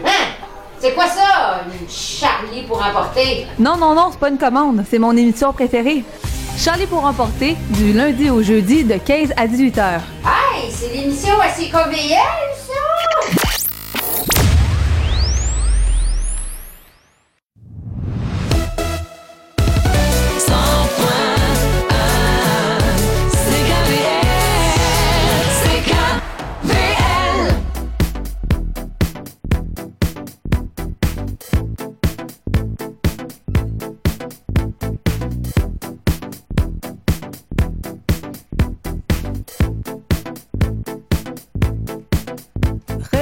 À tous et à toutes euh, pour la deuxième heure de Recto Verso en compagnie de Marie Chabot-Johnson, c'est-à-dire moi-même, euh, sur les ondes de CKVL au 100,1 FM. Euh, vous pouvez d'ailleurs aussi nous écouter par Internet. Vous avez seulement à aller sur le site web de CKVL, ckvl.fm et cliquer sur l'onglet Écoute en direct. Donc, si jamais vous voulez nous écouter en direct à partir de votre ordinateur, de votre téléphone intelligent, ben c'est la façon pour le, pour le faire. Et si jamais justement aussi vous voulez nous réécouter en balado-diffusion, euh, vous pouvez aussi aller sur le site de ckvl.fm, choisir l'émission qui vous intéresse et après ça, vous n'avez qu'à cliquer écouter euh, pour euh, écouter le segment qui vous intéresse. Donc, euh, tout est assez simple. Dans le fond, vous n'avez qu'à aller sur ckvl.fm. Avez-vous compris? Euh, donc, Bientôt, maintenant, c'est la fin du mois de mai. Euh, Qu'est-ce que veut dire la fin du mois de mai? Ça, veut dire le début du mois de juin. Et le début du mois de juin, ben, c'est euh, la semaine de québécoise des personnes handicapées. Ça va commencer vendredi prochain du 1er au 7 juin. Et euh, justement, on a pris l'occasion pour pouvoir parler avec des personnes du mouvement Phase, euh, justement en lien avec leur campagne qu'ils ont lancée depuis quelques mois déjà. Donc, c'est ça qu'on va faire pendant la prochaine demi-heure. Et après, on va conclure l'émission avec une entrevue avec Florence Marcenet qui lance sa comédie musicale ce week-end euh, qui s'appelle Destination Haïti dans le cadre du Festival des Arts de Montréal-Nord et on va parler aussi de d'autres événements, activités à aller voir pendant le week-end ou pendant la semaine. Euh, tout ça en lien avec justement nos thèmes de l'émission, c'est-à-dire l'inclusion sociale et la grande diversité montréalaise. Donc, commençons un peu juste avant tout pour parler un peu de la semaine euh, québécoise des personnes handicapées. Cette année, elle se tient sur le thème Ensemble, bâtissons une société plus inclusive. Euh, dans le fond, euh, ça revient toujours au même thème, mais des thèmes qui ne changent pas, euh, c'est-à-dire les difficultés de beaucoup de personnes handicapées justement à se trouver un emploi. Ils restent encore sous-représentés dans le domaine de l'emploi. il y a encore des problèmes de pauvreté, d'isolement social ou encore d'inaccessibilité à certains lieux, que ce soit par rapport à certains handicaps moteurs ou encore des handicaps visuels ou auditifs. D'ailleurs, on avait une émission il y a quelques temps qui s'appelait Face à la réalité où on faisait des entrevues avec des personnes justement avec plusieurs handicaps euh, dans l'idée de savoir comment on fait pour euh, pour vivre avec ça, de déboulonner certains mythes par rapport à certains handicaps. Euh, donc, si jamais vous avez le goût de la, la revoir, vous savez, hein, c'est kvl.fm. Mais donc, cette année, on rappelle certains chiffres, hein, c'est près de 75% des Québécois Québécoises et Québécois euh, âgés de 15 ans et plus qui ont une incapacité, qui ont encore de la, difficulté euh, à faire leurs activités de tous les jours, puis qui ont besoin de l'aide d'autrui, de quelqu'un d'autre euh, pour pouvoir faire leurs activités quotidiennes. Et parmi eux, à peu près 57% donc plus que la moitié, reçoivent pas l'aide en quantité suffisante, que ce soit à travers leurs proches ou à travers l'aide de plusieurs autres centres. et donc, c'est justement un peu l'idée derrière, derrière le tout, c'est d'essayer de, sensibiliser, entre autres, les personnes non handicapées aux réalités des personnes handicapées. Euh, et justement, l'Office des personnes handicapées donne quelques idées si jamais on veut euh, améliorer certains services euh, pour euh, en fait rendre les personnes plus autonomes par elles-mêmes. Donc la traditionnelle euh, rampe d'accès pour les bâtiments qu'on connaît déjà beaucoup, la plupart des bâtiments publics, en fait la l'entièreté des bâtiments publics et la plupart de d'autres bâtiments euh, maintenant se construisent avec une entrée adaptée, donc c'est-à-dire avec une rampe où on est capable de, de rouler en fauteuil roulant. Mais vous savez, vous savez, c'est pas la seule chose qu'on peut faire pour aider euh, à la mobilité à l'intérieur. Euh, L'Office des personnes handicapées rappelle à, plusieurs commerçants ou personnes euh, qui sont dans des édifices d'essayer d'éviter de mettre des produits dans des présentoirs dans les allées ou essayer de justement faire des couloirs de, de passage assez vastes pour éviter que justement on puisse se prendre à travers à travers les à travers des objets, des meubles ou encore à travers des produits qui sont accrochés alors qu'on est en fauteuil roulant ou même encore quand on est une personne avec une euh, difficulté visuelle euh, ou qu'on a besoin entre autres d'un assistant guide ou qu'on utilise la canne, on a souvent besoin d'un certain espace. Donc, assez justement de créer des passages dans les bâtiments. Euh, ou encore d'avoir des personnes qui sont justement un peu plus disponibles. Donc, on parle de mettre à la réception de grands buildings euh, des, euh, des personnes qui peuvent accueillir les gens, euh, justement, pouvoir les, les guider. ça, ça peut être utile dans plusieurs formes de handicap. justement, dans les, on, parle beaucoup des espaces publics, d'essayer d'avoir des infrastructures qui sont accessibles. Mais il y a un autre volet aussi qui peut être très intéressant, c'est essayer de mettre de l'avant, en fait, tout ce qui est activité de sensibilisation, entre autres pour les jeunes, quand on pense à favoriser la mixité sociale, euh, que ce soit par des activités de bibliothèque vivante, c'est-à-dire des, activités où on rencontre une personne qui vit avec un handicap, où que les jeunes peuvent leur poser toutes les questions pour essayer justement d'apprendre à mieux les connaître, de déboulonner certains mythes. mais aussi, d'autres d'autres euh, facettes qu'on oublie souvent. On a tendance beaucoup à penser handicap euh, avec handicap moteur, alors qu'il y a plusieurs autres formes de handicap. On parle d'handicap sonore ou d'handicap euh, visuel. Donc, l'idée aussi peut être de comme faire des affiches avec des gros contrastes, des sites web avec des lettrages qui sont pas qui sont capables d'être adaptés afin de grossir le caractère, mais aussi d'avoir des signaux sonores, entre autres dans les transports en commun, donc d'avoir un signal sonore ou visuel pour parler de certains arrêts. Euh, et aussi, bien entendu, de, laisser sa place euh, aux personnes handicapées quand euh, on est un utilisateur des transports en commun. Mais il y a aussi plusieurs autres plusieurs autres euh, mesures qui peuvent être prises, entre autres euh, quand on parle de la discrimination à l'emploi, donc à compétence égale, essayer de, d'embaucher des gens qui vivent certaines formes de discrimination, que ce soit des handicaps ou encore euh, des personnes issues de minorités visibles. Il y a beaucoup de programmes justement qui sont offerts par le gouvernement du Québec pour pouvoir aider au financement de plusieurs postes. Donc ça peut être une occasion de faire une pierre de coups, de favoriser l'inclusion sociale, mais aussi de pouvoir aider au fond d'une d'une compagnie ou d'un organisme social. Euh, mais donc, euh, nous, on a parlé justement avec des personnes qui sont au front, qui sont directement impliquées avec le support aux familles, euh, c'est-à-dire le mouvement Phase, qui ont mis de l'avant une campagne de sensibilisation, entre autres par rapport aux coupures faites par le gouvernement Couillard dans plusieurs services. C'est l'opinion, en fait, de l'agent de mobilisation Florence Tifou qui est venue nous en parler et nous aussi nous parler pour faire une invitation, en fait, au grand public afin de venir le 1er juin euh, dans leur grand rassemblement festif euh, afin d'un peu de conclure leur campagne et même si elle va se continuer euh, en prévision des élections. Et donc, je vous invite un peu à écouter l'entrevue que j'ai réalisée plus tôt cette semaine avec Florence Tifou du mouvement Phase.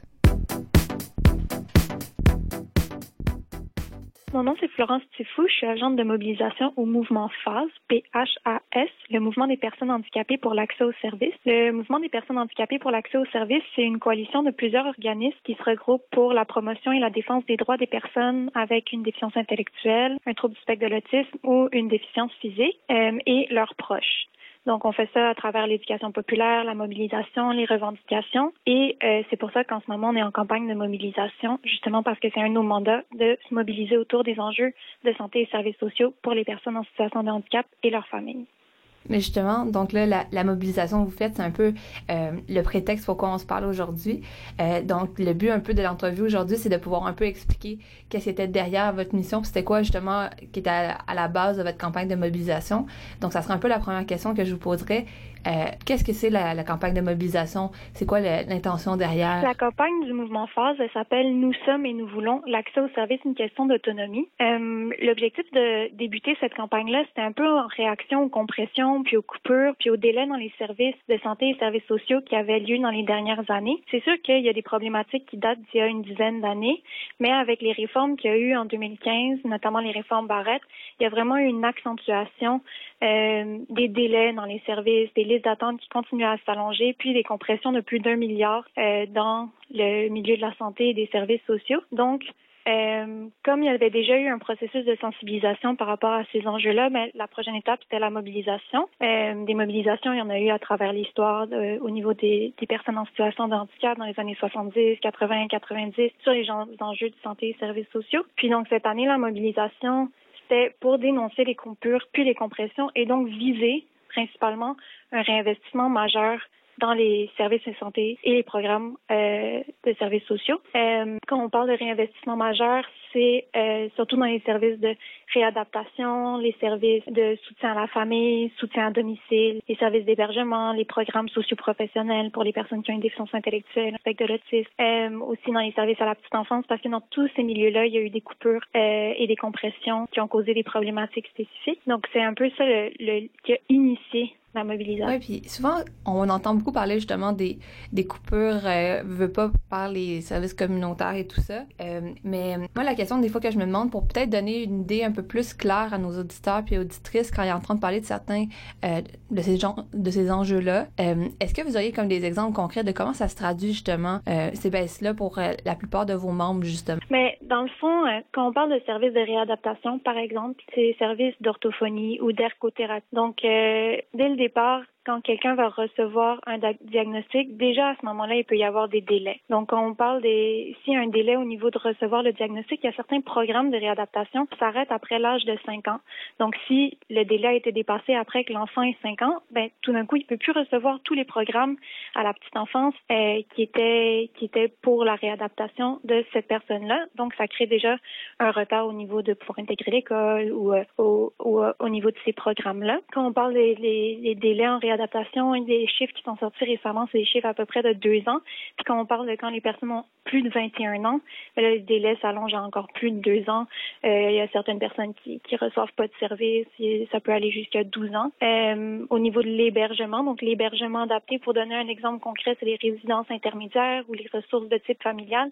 Donc c'est et on, on, entend souvent parler des épuisements au niveau de la famille parce que ça peut être exigeant d'être de, avec une personne euh, en situation de handicap ou qui a des difficultés particulières. Et euh, donc l'épuisement, ça fait partie d'une des problématiques dont on entend beaucoup parler au niveau de la famille. Puis Donc, euh, euh, certaines familles vont décider de, de, plutôt aller vers une résidence intermédiaire pour leur enfant. Euh, mais parfois, ces délais pour avoir accès à l'hébergement ou ces résidences-là, c'est 13 ans d'attente. Donc, quand la, famille a besoin de ce répit-là ou de, ce, de, cette pause-là, par exemple, mais si tu attends 13 ans était rendu encore plus exténué. Ça fait en sorte que les personnes finissent par être placées euh, en situation de crise ou la famille est déjà en situation de crise au moment de pouvoir recevoir ce service-là ou d'intégrer les programmes d'hébergement. Euh, donc ça, c'est des exemples concrets. Après, au niveau de la déficience physique, peut-être plus spécifiquement, au niveau du soutien à domicile, euh, le soutien à domicile, c'est recevoir de l'aide pour le ménage, recevoir de l'aide pour l'hygiène personnelle ou pour des tâches du quotidien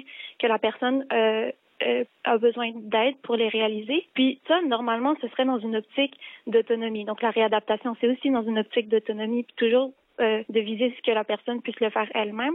Mais c'est sûr que si elle ne reçoit pas le soutien nécessaire pour le faire, euh, ça la place en difficulté. Avec les compressions qu'il y a eu, il y a beaucoup de délais de, de coupure dans le soutien à domicile, donc les personnes se retrouvent à, à, à pas recevoir le soutien nécessaire. Donc en 44 minutes, c'est impossible de faire le ménage, le, le, la nourriture, le, le lavage et en plus l'hygiène de la personne. Donc il y a des il y a des il y a des petites passes puis on oublie certaines choses et, et donc ça fait en sorte que, que, que les besoins sont non comblés pour ces personnes-là. Donc ça, c'est quelques exemples. Je me suis peut-être un peu étalée, mais ouais. Non, mais c'est correct pour essayer justement de comprendre parce que je pense qu'il y a beaucoup de personnes quand ils entendent parler de justement euh, des revendications de plusieurs milieux par rapport aux coupures, ben ils finissent par devenir euh, très, on, de, on devient très habitué à les entendre, on finit par devenir un peu désillusionné par rapport à ah ben finalement on veut juste un peu plus d'argent, on n'a pas toujours l'idée de comment ça se traduit justement euh, ces revendications-là, puis comment on, euh, traduirait les fonds qu'on demande. C'est un peu ça que je voulais voir avec vous pour qu'on, vraiment qu'on puisse comprendre euh, un peu les enjeux, euh, mais justement d'en savoir vos revendications, qu'est-ce qu'elles, euh, qu'est-ce qu'elles comprennent? Demander un réinvestissement, mais quel type de réinvestissement? Ben donc, nous, on demande euh, d'abord la fin des compressions pour pouvoir réduire les listes d'attente aussi euh, et la fin des listes d'attente. Euh, puis ce réinvestissement-là, c'est-à-dire qu'il y a de l'argent dans le système de la santé, mais en ce moment, l'argent, avec la réforme qu'il y a eu, la création des mégastructures, donc la, la combinaison euh, des centres de réadaptation avec les centres d'hébergement euh, et les différents centres ensemble dans les CIUS, ça fait en sorte que c'est des mégastructures où est-ce qu'il y a tout un labyrinthe administratif où est-ce que les gens se perdent et les investissements sont allés plus dans la rémunération des cadres plutôt que dans les services directs. Donc, euh, par exemple, au niveau du soutien à domicile, l'exemple que je donnais tout à l'heure, euh, on va parler d'investissement dans le soin à domicile plutôt que le soutien à domicile. Le soin à domicile, ça va plus être des, des apports au niveau des professionnels, ce qui est nécessaire aussi, mais pas au niveau des préposés ou des préposés aux bénéficiaires. Donc là, il y a un manque qui est à combler à ce niveau-là et c'est pour ça qu'il faudrait un équilibre entre ces deux, ces, ces aspects-là, les cadres, mais aussi les, les, le travail direct fait. Donc, c'est pour ça le réinvestissement. Euh, au niveau des programmes pour les familles, il y a des programmes qui n'ont pas été ré révisés depuis 1991 pour le répit, pour le dépannage, des choses comme ça. Donc, ça fait en sorte que ça aussi, ce réinvestissement-là, il sert aussi à réviser ces programmes-là euh, et, et pallier au manque qui existe.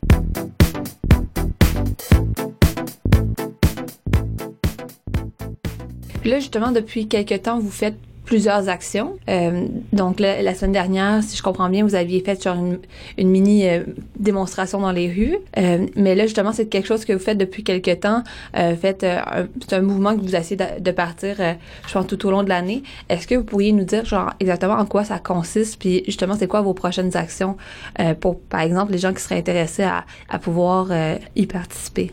Donc, euh, la campagne, comment on l'a montée, c'est une campagne en cascade pour viser la, la, visibilité. Donc, en cascade, ça veut dire que chaque semaine ou chaque deux semaines, il y a une action qui est organisée par un des différents groupes qui composent le mouvement phase. Comme le mouvement phase, les personnes handicapées pour l'accès aux services, c'est une coalition de groupes, mais les différents partenaires organisaient une action à leur couleur, euh, avec leurs membres, donc que ce soit des parents, que ce soit des personnes avec une déficience physique, une seule ou un trouble du spectre de l'autisme. Et donc, on a eu euh, des actions entre le mois de mars et euh, la dernière est aujourd'hui. En, fait, c'est un vox pop qui a lieu à Trois-Rivières aujourd'hui dans le cadre de, l'Institut euh, d'été de la déficience intellectuelle euh, et c'est une action de l'ACIS, donc l'Association du Québec pour l'intégration sociale. Puis, euh, donc, il y a eu des vox pop, du théâtre, du slam, des rassemblements, des, des manifestations. Comme vous parliez, il y a eu une manifestation la semaine passée et chaque groupe décidait un peu de leur action.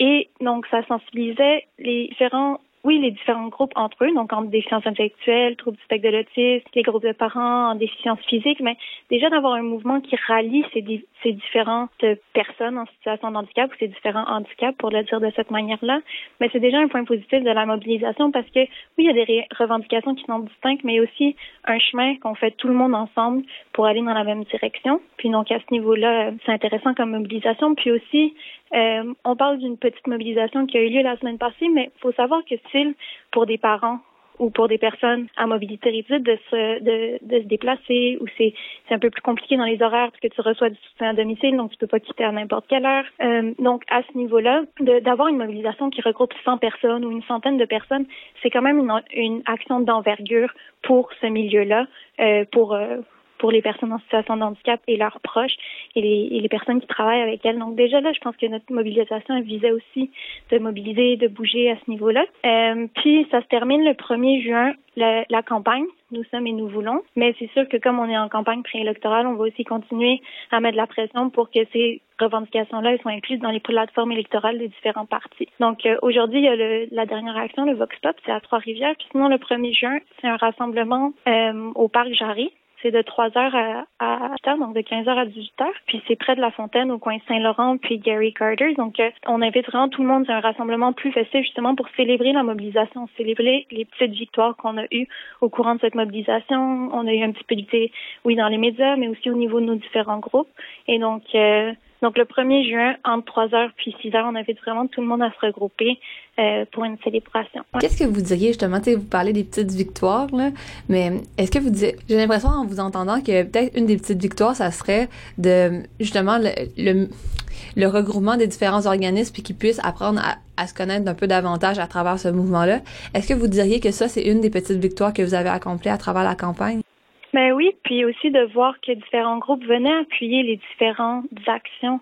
Euh, puis je pense que ça, c'est quelque chose qui se construit petit à petit. Donc, on l'a vu un petit peu, puis petit à petit, ce sera de continuer à travailler ensemble. Puis euh, durant la semaine québécoise des personnes handicapées, donc le 1er juin, c'est le début de la semaine, puis le 7 juin, il y a aussi l'événement différent comme tout le monde.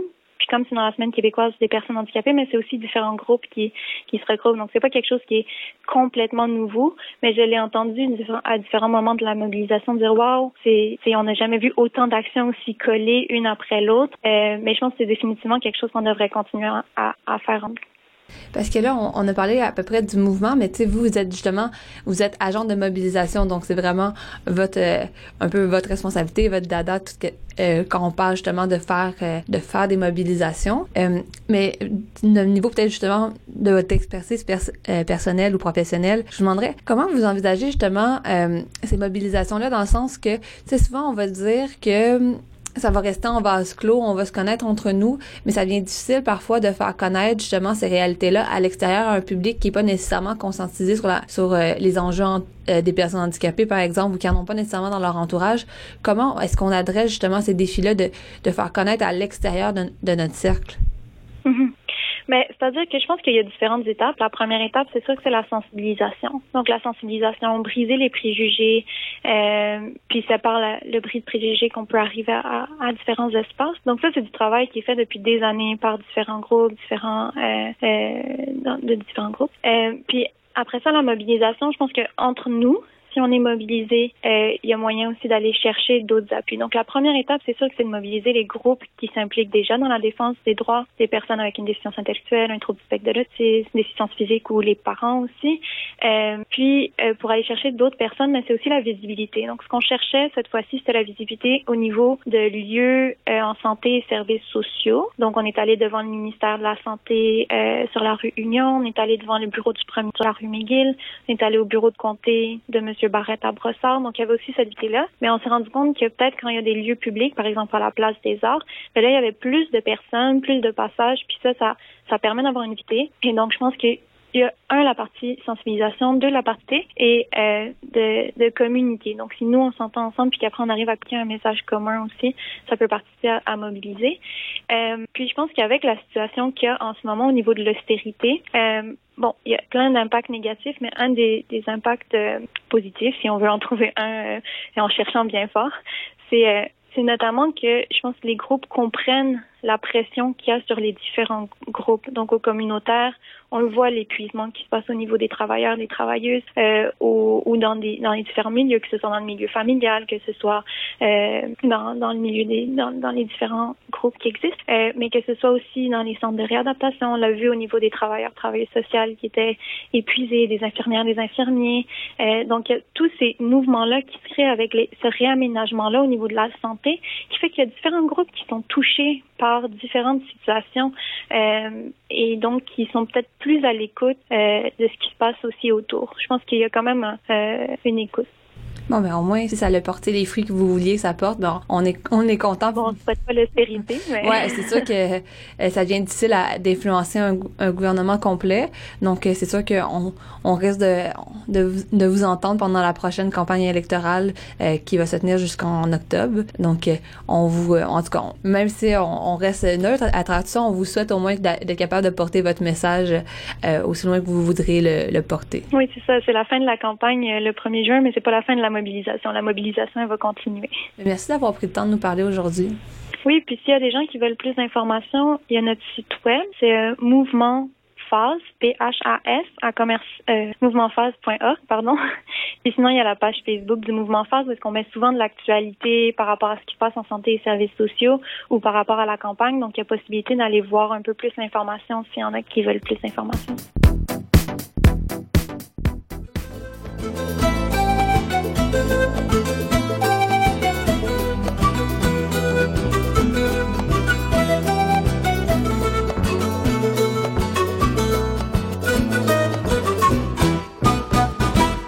El amor llega así de esta manera, uno no se da ni cuenta. El carruta reverdece y el guamachito florece y la soga se revienta. El amor llega así de esta manera, uno no se da ni cuenta. El carruta reverdece y el guamachito florece y la soga se revienta. Caballo le dan sabana porque está viejo y cansado, pero no se han dado cuenta que un corazón amarrado, cuando le sueltan las riendas, es caballo desbocado. Y si una potra la sana, caballo viejo se encuentra el techo se le desgrana y no le hace caso a falseta y no le obedece a freno y lo paran falsas riendas.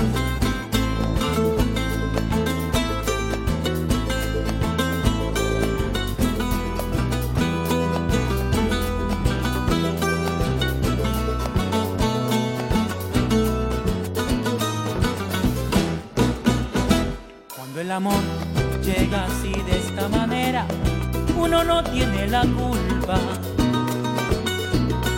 Quererse no tiene horario, ni fecha en el calendario cuando las ganas se juntan. El amor llega así de esta manera, uno no tiene la culpa. Quererse no tiene horario, ni fecha en el calendario cuando las ganas se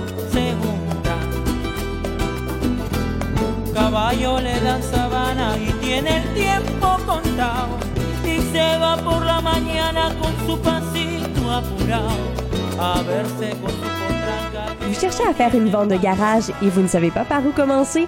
Eh bien, faites comme moi. Réservez votre place au Bazar des écoles de l'Art des Ormeaux, Saint-Jean-de-Mata ainsi que Cœur Immaculé de Marie à Villemort. En plus d'attirer plusieurs centaines de personnes, le bazar est une grande fête familiale avec structures gonflables, maquillage, bricolage, magiciens et camions de rue de nourriture sur place. Le bazar est le samedi 26 mai et vous devez réserver votre table. Pour les détails ou informations, 514 732 1460.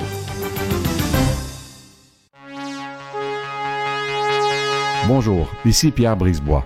Le 10 juin prochain, la table de concertation des aînés de la salle et la Fondation Pierre Brisebois vous invite à participer au défi DMLA. Une course et une marche afin de nous aider à vaincre la dégénérescence maculaire liée à l'âge. La DMLA est la première cause de cécité et atteint majoritairement les aînés. Médailles et dossards pour tous les participants. Les détails et inscriptions au www.défidmla.ca ou au 514 903 1609.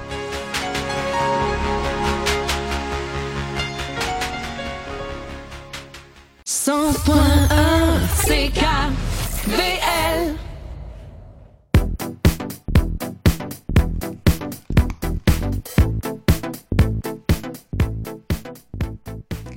Retour à Recto Verso pour cette dernière demi-heure d'émission avec moi-même, Marie Chabot-Johnson. Euh, c'est la dernière demi-heure d'émission, donc euh, qu'est-ce que ça veut dire? Ben, c'est synonyme qu'on va parler des activités ou événements à aller voir pendant le prochain week-end la prochaine semaine. En fait, tout ça jusqu'à temps qu'on ait une émission la semaine prochaine à midi, toujours. Les vendredis sur les ondes de CKVL. Et donc, euh, on a plusieurs événements euh, encore une fois cette semaine parce que la ville de Montréal, particulièrement pendant l'été, est assez... euh, c'est une fourmilière d'activités, donc euh, c'est assez difficile de pouvoir choisir qu'est-ce qu'on fait avec notre temps. Moi-même, j'ai de la difficulté à voir qu'est-ce que je vais faire dimanche, parce que dimanche, c'est la journée des musées montréalais, où il y a 43 institutions à travers Montréal qui offrent l'accès gratuit à ces collections. Donc, euh, moi, je vous donne un petit conseil. Ils nous mettent souvent une carte avec les parcours qu'on pourrait faire euh, pour aller presque voir l'ensemble des musées. Mais je vous dirais, choisissez-en un ou deux. En général, les musées sont assez occupés cette journée-là parce que justement, l'accès est gratuit. Euh, donc, euh, moi, je vous donne un petit conseil. Essayez de voir les musées qui sont normalement pas gratuits, hein, parce que c'est sinon on pourrait aller toujours les voir de façon, euh, de façon assez facile. Et peut-être justement essayer de- d'en choisir un ou deux qui vous intéressent davantage. Moi, mes petits conseils, ben, c'est d'aller voir le musée de l'Holocauste. Il va avoir un témoignage de, de survivants vers 13h ce dimanche en français et ça va être vers, vers 1h, euh, ça va être vers 11h pour le côté anglophone, donc à 1h c'est en français. Ou sinon d'aller voir le musée des beaux-arts de Montréal et voir l'exposition surtout d'Afrique aux Amériques, Picasso en face à face d'hier à aujourd'hui. Tout ça en complémentaire de l'exposition Nous sommes d'ici, l'art contemporain des Noirs canadiens. On aura d'ailleurs la, chance de pouvoir s'entretenir avec les, euh, les, les les conservateurs, qu'on devrait dire, en tout cas, avec les personnes qui ont organisé ces deux expositions-là. Euh, le tout s'est fait vraiment dans une idée d'essayer de justement représenter l'art des Noirs ca- canadiens pour essayer de sortir de seulement la représentation un peu pittoresque, touristique, euh, traditionnelle qu'on aurait pu voir euh, à travers Picasso. Tu sais, Picasso, ça a été fait il y a quand même quelques décennies et c'est largement inspiré de l'art euh, africain, entre autres. Donc, euh, pour redonner encore plus ces lettres de noblesse, euh, on essaie de le complémenter avec euh, qui est fait aujourd'hui pour essayer de, de sortir un peu euh, de d'un petit peu euh, le côté exotique, comme on pourrait dire. Et sinon, donc, dans les autres événements à aller voir, donc euh, sortir euh, crayon et papier, euh, je vous dirais que un, des événements qui va être super intéressant à voir, ça va être les prix, les grands prix mosaïques, un prix en fait qui, qui, vient décerner à plusieurs personnalités connues au Québec pour le vivre ensemble. C'est les prix liste de la diversité du Québec qui vont tenir un grand gala ce lundi à 17h30 jusqu'à 21h30 au Théâtre Saint-James. C'est pas donné, je vous l'avoue, les billets sont autour de 75 dollars pour les citoyens ordinaires, mais c'est quand même l'occasion de pouvoir se mêler avec le gratin. Donc, si jamais ça vous tente, euh, allez-y avec euh, c'est l'occasion de pouvoir découvrir aussi de plusieurs personnes qui agissent dans le domaine de la diversité culturelle et que souvent on n'a pas l'occasion de voir euh, aussi souvent dans nos télés ou à la radio pour voir leur parcours. Donc, ce sera l'occasion de faire peut-être quelques découvertes.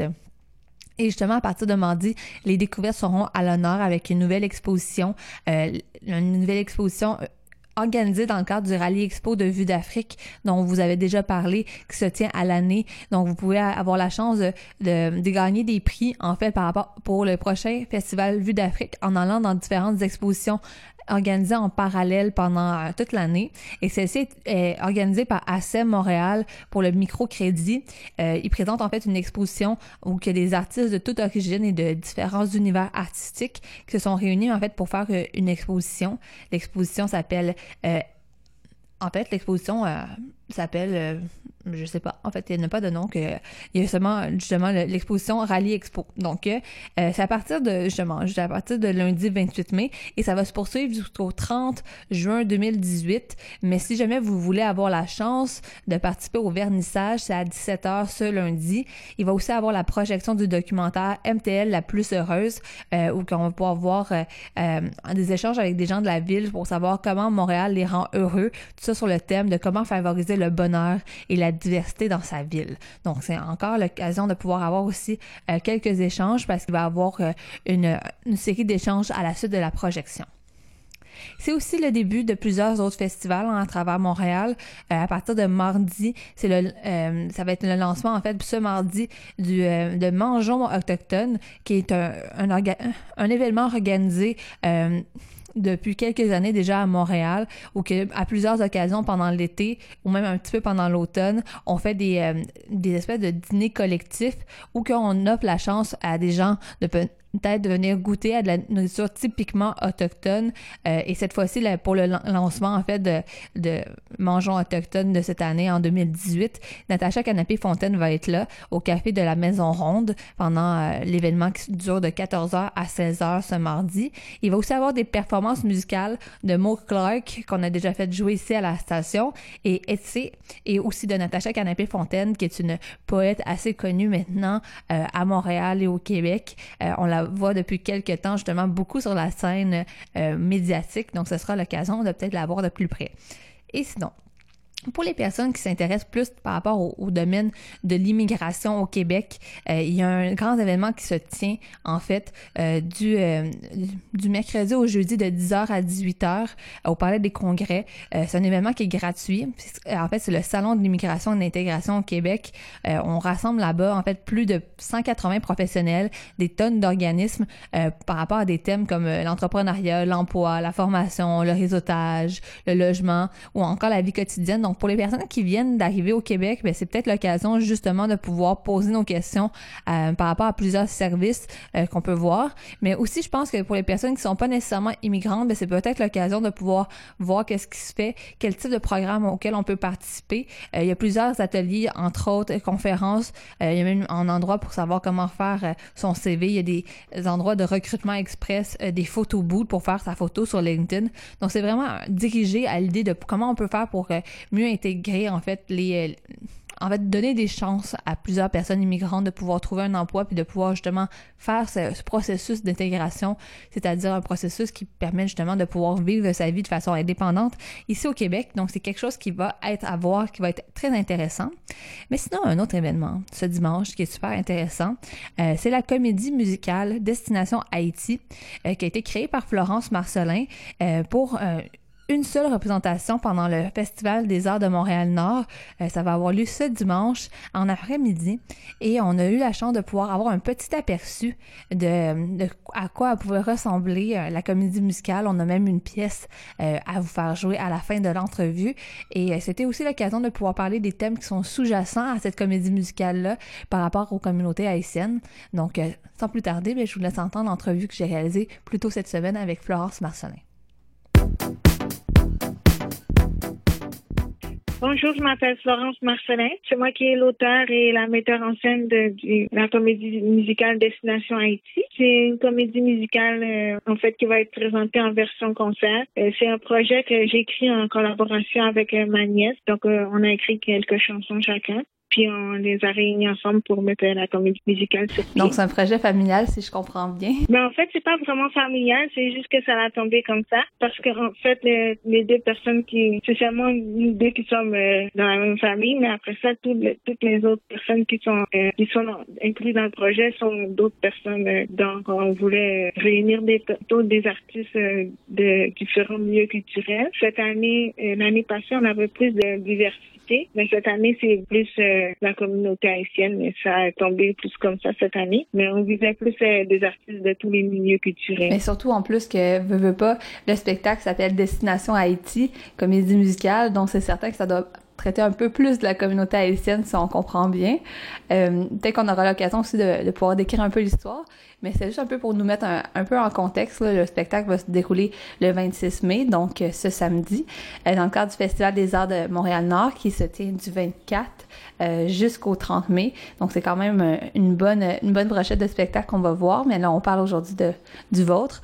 donc peut-être nous décrire un peu l'histoire que vous avez mis en scène pendant justement ces 45 minutes de spectacle. Oui, c'est l'histoire d'un jeune homme qui, qui, qui est né en Haïti, mais qui vit présentement à Montréal. Et puis après les événements du 12 janvier 2010, il voulait retourner en Haïti pour pouvoir aller aider. Mais étant donné que sa petite amie a vécu des situations un peu tragiques là-bas, mais elle, elle est un peu contre. Puis alors, il, a un peu hésité avant de lui, euh, lui annoncer. Puis au lieu de se confier à elle, il se confie à sa meilleure amie. Puis c'est ça qui va faire un peu de, de conflit, ou si on peut dire un peu de... De dans leur couple. Non, ben, en fait, dans l'amitié, des deux amis aussi, un peu aussi dans leur couple, exactement.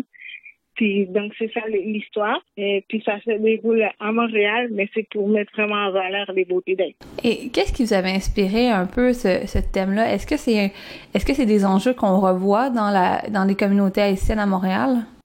Ben, en fait, c'est que euh, qu'est-ce que j'ai voulu dépeindre dans, ce, dans cette comédie musicale-là, c'est que euh, ceux qui n'ont pas vécu l'événement, ben, ils se sentaient un peu inutiles, un peu euh, désarmés devant la situation. Donc, c'est cette euh, situation-là que j'ai voulu décrire dans la comédie musicale. J'ai plus voulu mettre en, lumière les sentiments des personnes qui, qui vivent à l'extérieur d'Haïti, qui vivent plutôt ailleurs, puis qui... Donc, qu'est-ce que ça fait d'être une diaspora? Oui, c'est ça. Mais en fait, c'est pas vraiment la diaspora parce que, ben, oui, aussi la diaspora, mais euh, le terme diaspora, c'est plus ceux qui sont nés en Haïti puis qui, qui, euh, qui vivent à l'extérieur. Mais moi, je voulais aussi dépeindre aussi celles des personnes qui sont nées à Montréal, mais qui sont quand même d'origine haïtienne. Donc, c'est un peu tout ça, là. De comprendre un peu aussi la relation qu'on doit avoir avec le, son pays d'origine, même si on n'est on est pas nécessairement né là-bas, si je comprends bien. Oui, c'est ça. Et est-ce que, justement, est-ce que c'est des choses que vous avez vues vous-même dans, euh, dans la vie un peu? Est-ce que c'est des témoignages que vous, que vous transmettez un peu à travers la comédie musicale que vous aviez déjà entendue auparavant? En fait, non, j'ai pas eu de, de témoignages avant d'écrire la comédie musicale, mais avec les artistes qui ont participé, euh, autant l'année passée que cette année, là j'ai eu euh, des témoignages parce que justement il y a des personnes qui, euh, dans les artistes qui sont parmi nous, qui ont vécu les ces situations-là là-bas. Puis euh, donc c'est à partir de là que j'ai eu des témoignages, mais j'en avais pas eu avant. Puis j'ai vu que ça comme ça reflétait quand même bien euh, les sentiments que eux-mêmes avaient aussi. Et là, tu outre l'histoire, c'est justement on, le dit, c'est une comédie musicale, donc on va entendre plusieurs sons justement, euh, plusieurs musiques. On parle de zouk, de funky soul, de gospel. dans quel dans quel dans quel bagage est-ce que vous avez comme puisé un peu pour créer les chansons originales? Oui, c'est des chansons originales, mais, euh, c'est sûr qu'on s'inspire euh, de tout ce qu'on entend autour de nous. Puis euh, qu'est-ce que je voulais aussi, c'est aller toucher un peu un peu tout le monde parce que c'est un projet que j'ai voulu faire pas seulement pour capter une certaine catégorie de personnes, mais vraiment pour attirer tout le monde. Donc tous les milieux culturels, tout, tous les âges, puis tous les sexes. Et comment on s'y prend pour attirer tous ces milieux-là, d'après vous? Ben moi, ma technique, ça avait été euh, justement de prendre des artistes de plusieurs euh, milieux culturels, puis aussi de euh, varier le style musical. Comme je connais un, un, ami qui a fait seulement de, qui a fait une comédie musicale seulement avec du zouk. Donc ceux qui aiment pas le zouk, donc ils peuvent pas se sentir interpellés. Donc c'est pour ça que moi j'ai voulu faire aussi plusieurs sortes de plusieurs styles de musique. Puis il y a aussi plusieurs styles de, de, catégories de, de chorégraphie. Donc, euh, c'est comme ça, je crois qu'on fait pour attirer toutes, euh, toutes sortes de personnes, puis toutes sortes de nationalités et d'âges. Et là, on s'en parlait parce que le spectacle va être, en, va être présenté dans le cadre du Festival des Arts de Montréal-Nord le 26 mai. Mais est-ce que vous prévoyez le, le montrer à d'autres moments aussi? Ben, pas cette année, mais c'est sûr qu'on veut aussi, euh, ben, comme on dit, apporter notre candidature pour euh, d'autres festivals, euh, d'autres événements. C'est quand même beaucoup de travail pour une seule représentation, non? Oui, c'est quand même beaucoup de travail, mais c'est sûr qu'on avait espéré en avoir plus, mais on a eu seulement la chance d'en présenter une cette fois-ci. Mais au moins, on vous souhaite que ça soit une, une belle représentation, puis que ça soit une représentation qu'on on souhaite festive à travers tout ça. Oui, c'est ça qu'on veut que ce soit une, une, euh, représentation que- mémorable, qu'on se souvienne longtemps, puis que les gens se disent ah oui, ça valait le déplacement. Ben oui. Et euh, si jamais on- ça nous intéresse d'aller voir la pièce, comment on fait? Où est-ce qu'on trouve nos billets? Mais en fait, il faut euh, se présenter euh, très tôt à la Maison de la Culture, au 12 mai 4 Roland. La représentation commence à 13h30, mais si vous voulez, si vous pouvez vous présenter le plus tôt possible, ce serait mieux parce que l'entrée est libre, donc c'est gratuit. Donc euh, le premier arrivé, le premier servi. Puis la salle est est d'une capacité de 234 places, sauf qu'il reste juste 98 places. Donc Donc, on peut très bien s'attendre à ce que ça soit très en demande. oui, oui, c'est ça. Bon, ben, on vous souhaite euh, bonne chance ou on vous souhaite merde, comme on dit dans la tradition théâtrale, euh, pour le spectacle qui va avoir lieu samedi prochain. Merci beaucoup. Là, on va avoir la chance d'en- d'entendre une de vos compositions en audio. Peut-être juste nous présenter le, le nom et un peu le, le, le sens. Oui, la chanson s'appelle Fleur. Puis en fait, c'est pour euh, c'est pour euh, mettre en, euh, en avant les beautés d'Haïti, pour dire que il y a un peu d'espoir aussi qu'on espère. Puis euh, pas juste voir des côtés négatifs, parce que souvent à la télé, quand on parle d'Haïti, ben c'est souvent les, les bidonvilles, euh, les, les côtés plus sombres. Mais avec Fleur, ben c'est ça, c'est pour mettre de l'avant les, les beautés d'Haïti. Donc, c'est parfait. Donc, on va la, diffuser. Mais merci pour votre temps. Mais merci à vous. Merci.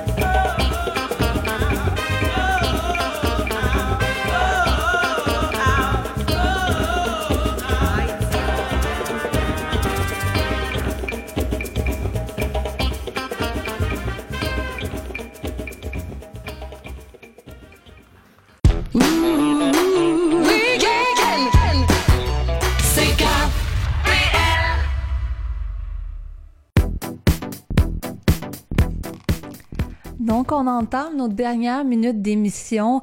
Dernière minute d'émission qu'on va encore une fois parler de quelques événements à voir. En fait, il nous en reste pas beaucoup, mais pour parler directement d'un événement qui est à faire euh, dans la ville de La Salle, c'est le le centre Prisme ou Ersom Prisme, dépendamment comment vous voulez euh, l'appeler, euh, qui organise cette semaine, euh, en fait la semaine prochaine, ce mercredi, une activité de 11h30 à 12h30 pour connaître la culture chinoise. Ben, c'est l'occasion de découvrir le thé, la calligraphie chinoise. Donc, c'est une belle occasion pour de découvrir le centre en même temps parce que c'est un centre qui offre beaucoup, beaucoup de services.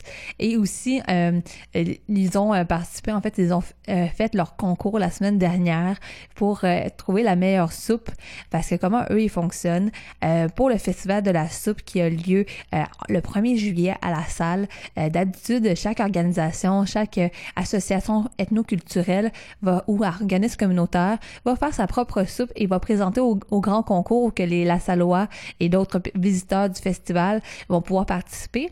Mais pour vraiment avoir la meilleure soupe Ersom Prism fait souvent un concours à travers les membres du centre les gens qui viennent participer aux activités ou que chacun peut présenter sa propre soupe. Donc, c'est l'occasion de faire un échange interculturel vu que le centre se spécialise dans l'aide aux personnes immigrantes.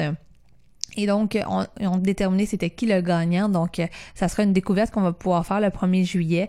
Euh, d'ailleurs, on a déjà plusieurs euh, personnes qui sont confirmées pour, euh, pour venir faire un petit tour pendant l'événement du, du 1er juillet, juste avant les fêtes du Canada qui ont lieu juste à côté.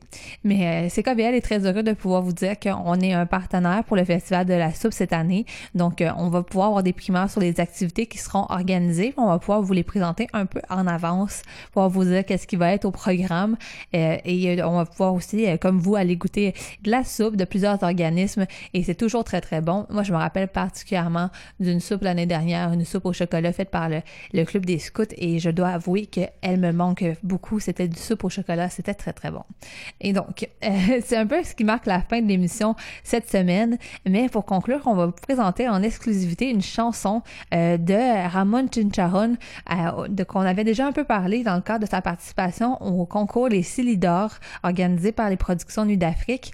Eh bien, Ramon Chincharon vient tout juste de sortir son dernier album, Mere Kumbe. Mere Kumbe, en fait, c'est c'est un nom d'un style musical. Le style musical, en fait, qui est un mélange de la cumbia autochtone euh, et du merengue de la région caribéenne, euh, colombienne, euh, parce qu'en fait, Ramon Chincharon fait une musique typiquement de ses origines colombiennes, malgré le fait qu'il est au Canada depuis 15 ans et au Québec depuis 10 ans. et dans le fond, il a sorti son album dans les dernières minutes. en fait, on vient tout juste de le recevoir, c'est tout chaud. et donc, maintenant, elle albums, l'album de six chansons est disponible pour l'achat en ligne. il va avoir un lancement officiel le 24 qui a eu lieu en fait le 24 mai, donc jeudi. Et il va avoir aussi un spectacle au Balatou le 7 juin. Donc si jamais vous aimez la chanson, ben Hein, pourquoi pas euh, aller voir le spectacle. Euh, l'album a été écrit en fait au Costa Rica, donc même pas euh, ici même à Montréal. Il est écrit dans la, jungle du Costa Rica, donc ça, va sûrement être un peu inspiré dans les chansons. mais on va vous présenter un peu justement la, chanson titre de l'album Mary Kumbe. donc ce sera l'occasion pour vous de la découvrir. Et sinon, ben moi je vous souhaite un bon week-end rempli de découvertes et surtout une bonne semaine aussi, un bon week-end rempli de découvertes, de réflexion et tout ça. Et donc, si jamais vous avez le goût de réécouter certains segments de l'émission, je vous invite à aller euh, sur le site de ckvl.fm pour retrouver l'ensemble de nos entrevues. Et sinon, on se donne rendez-vous la semaine prochaine, vendredi, dès midi.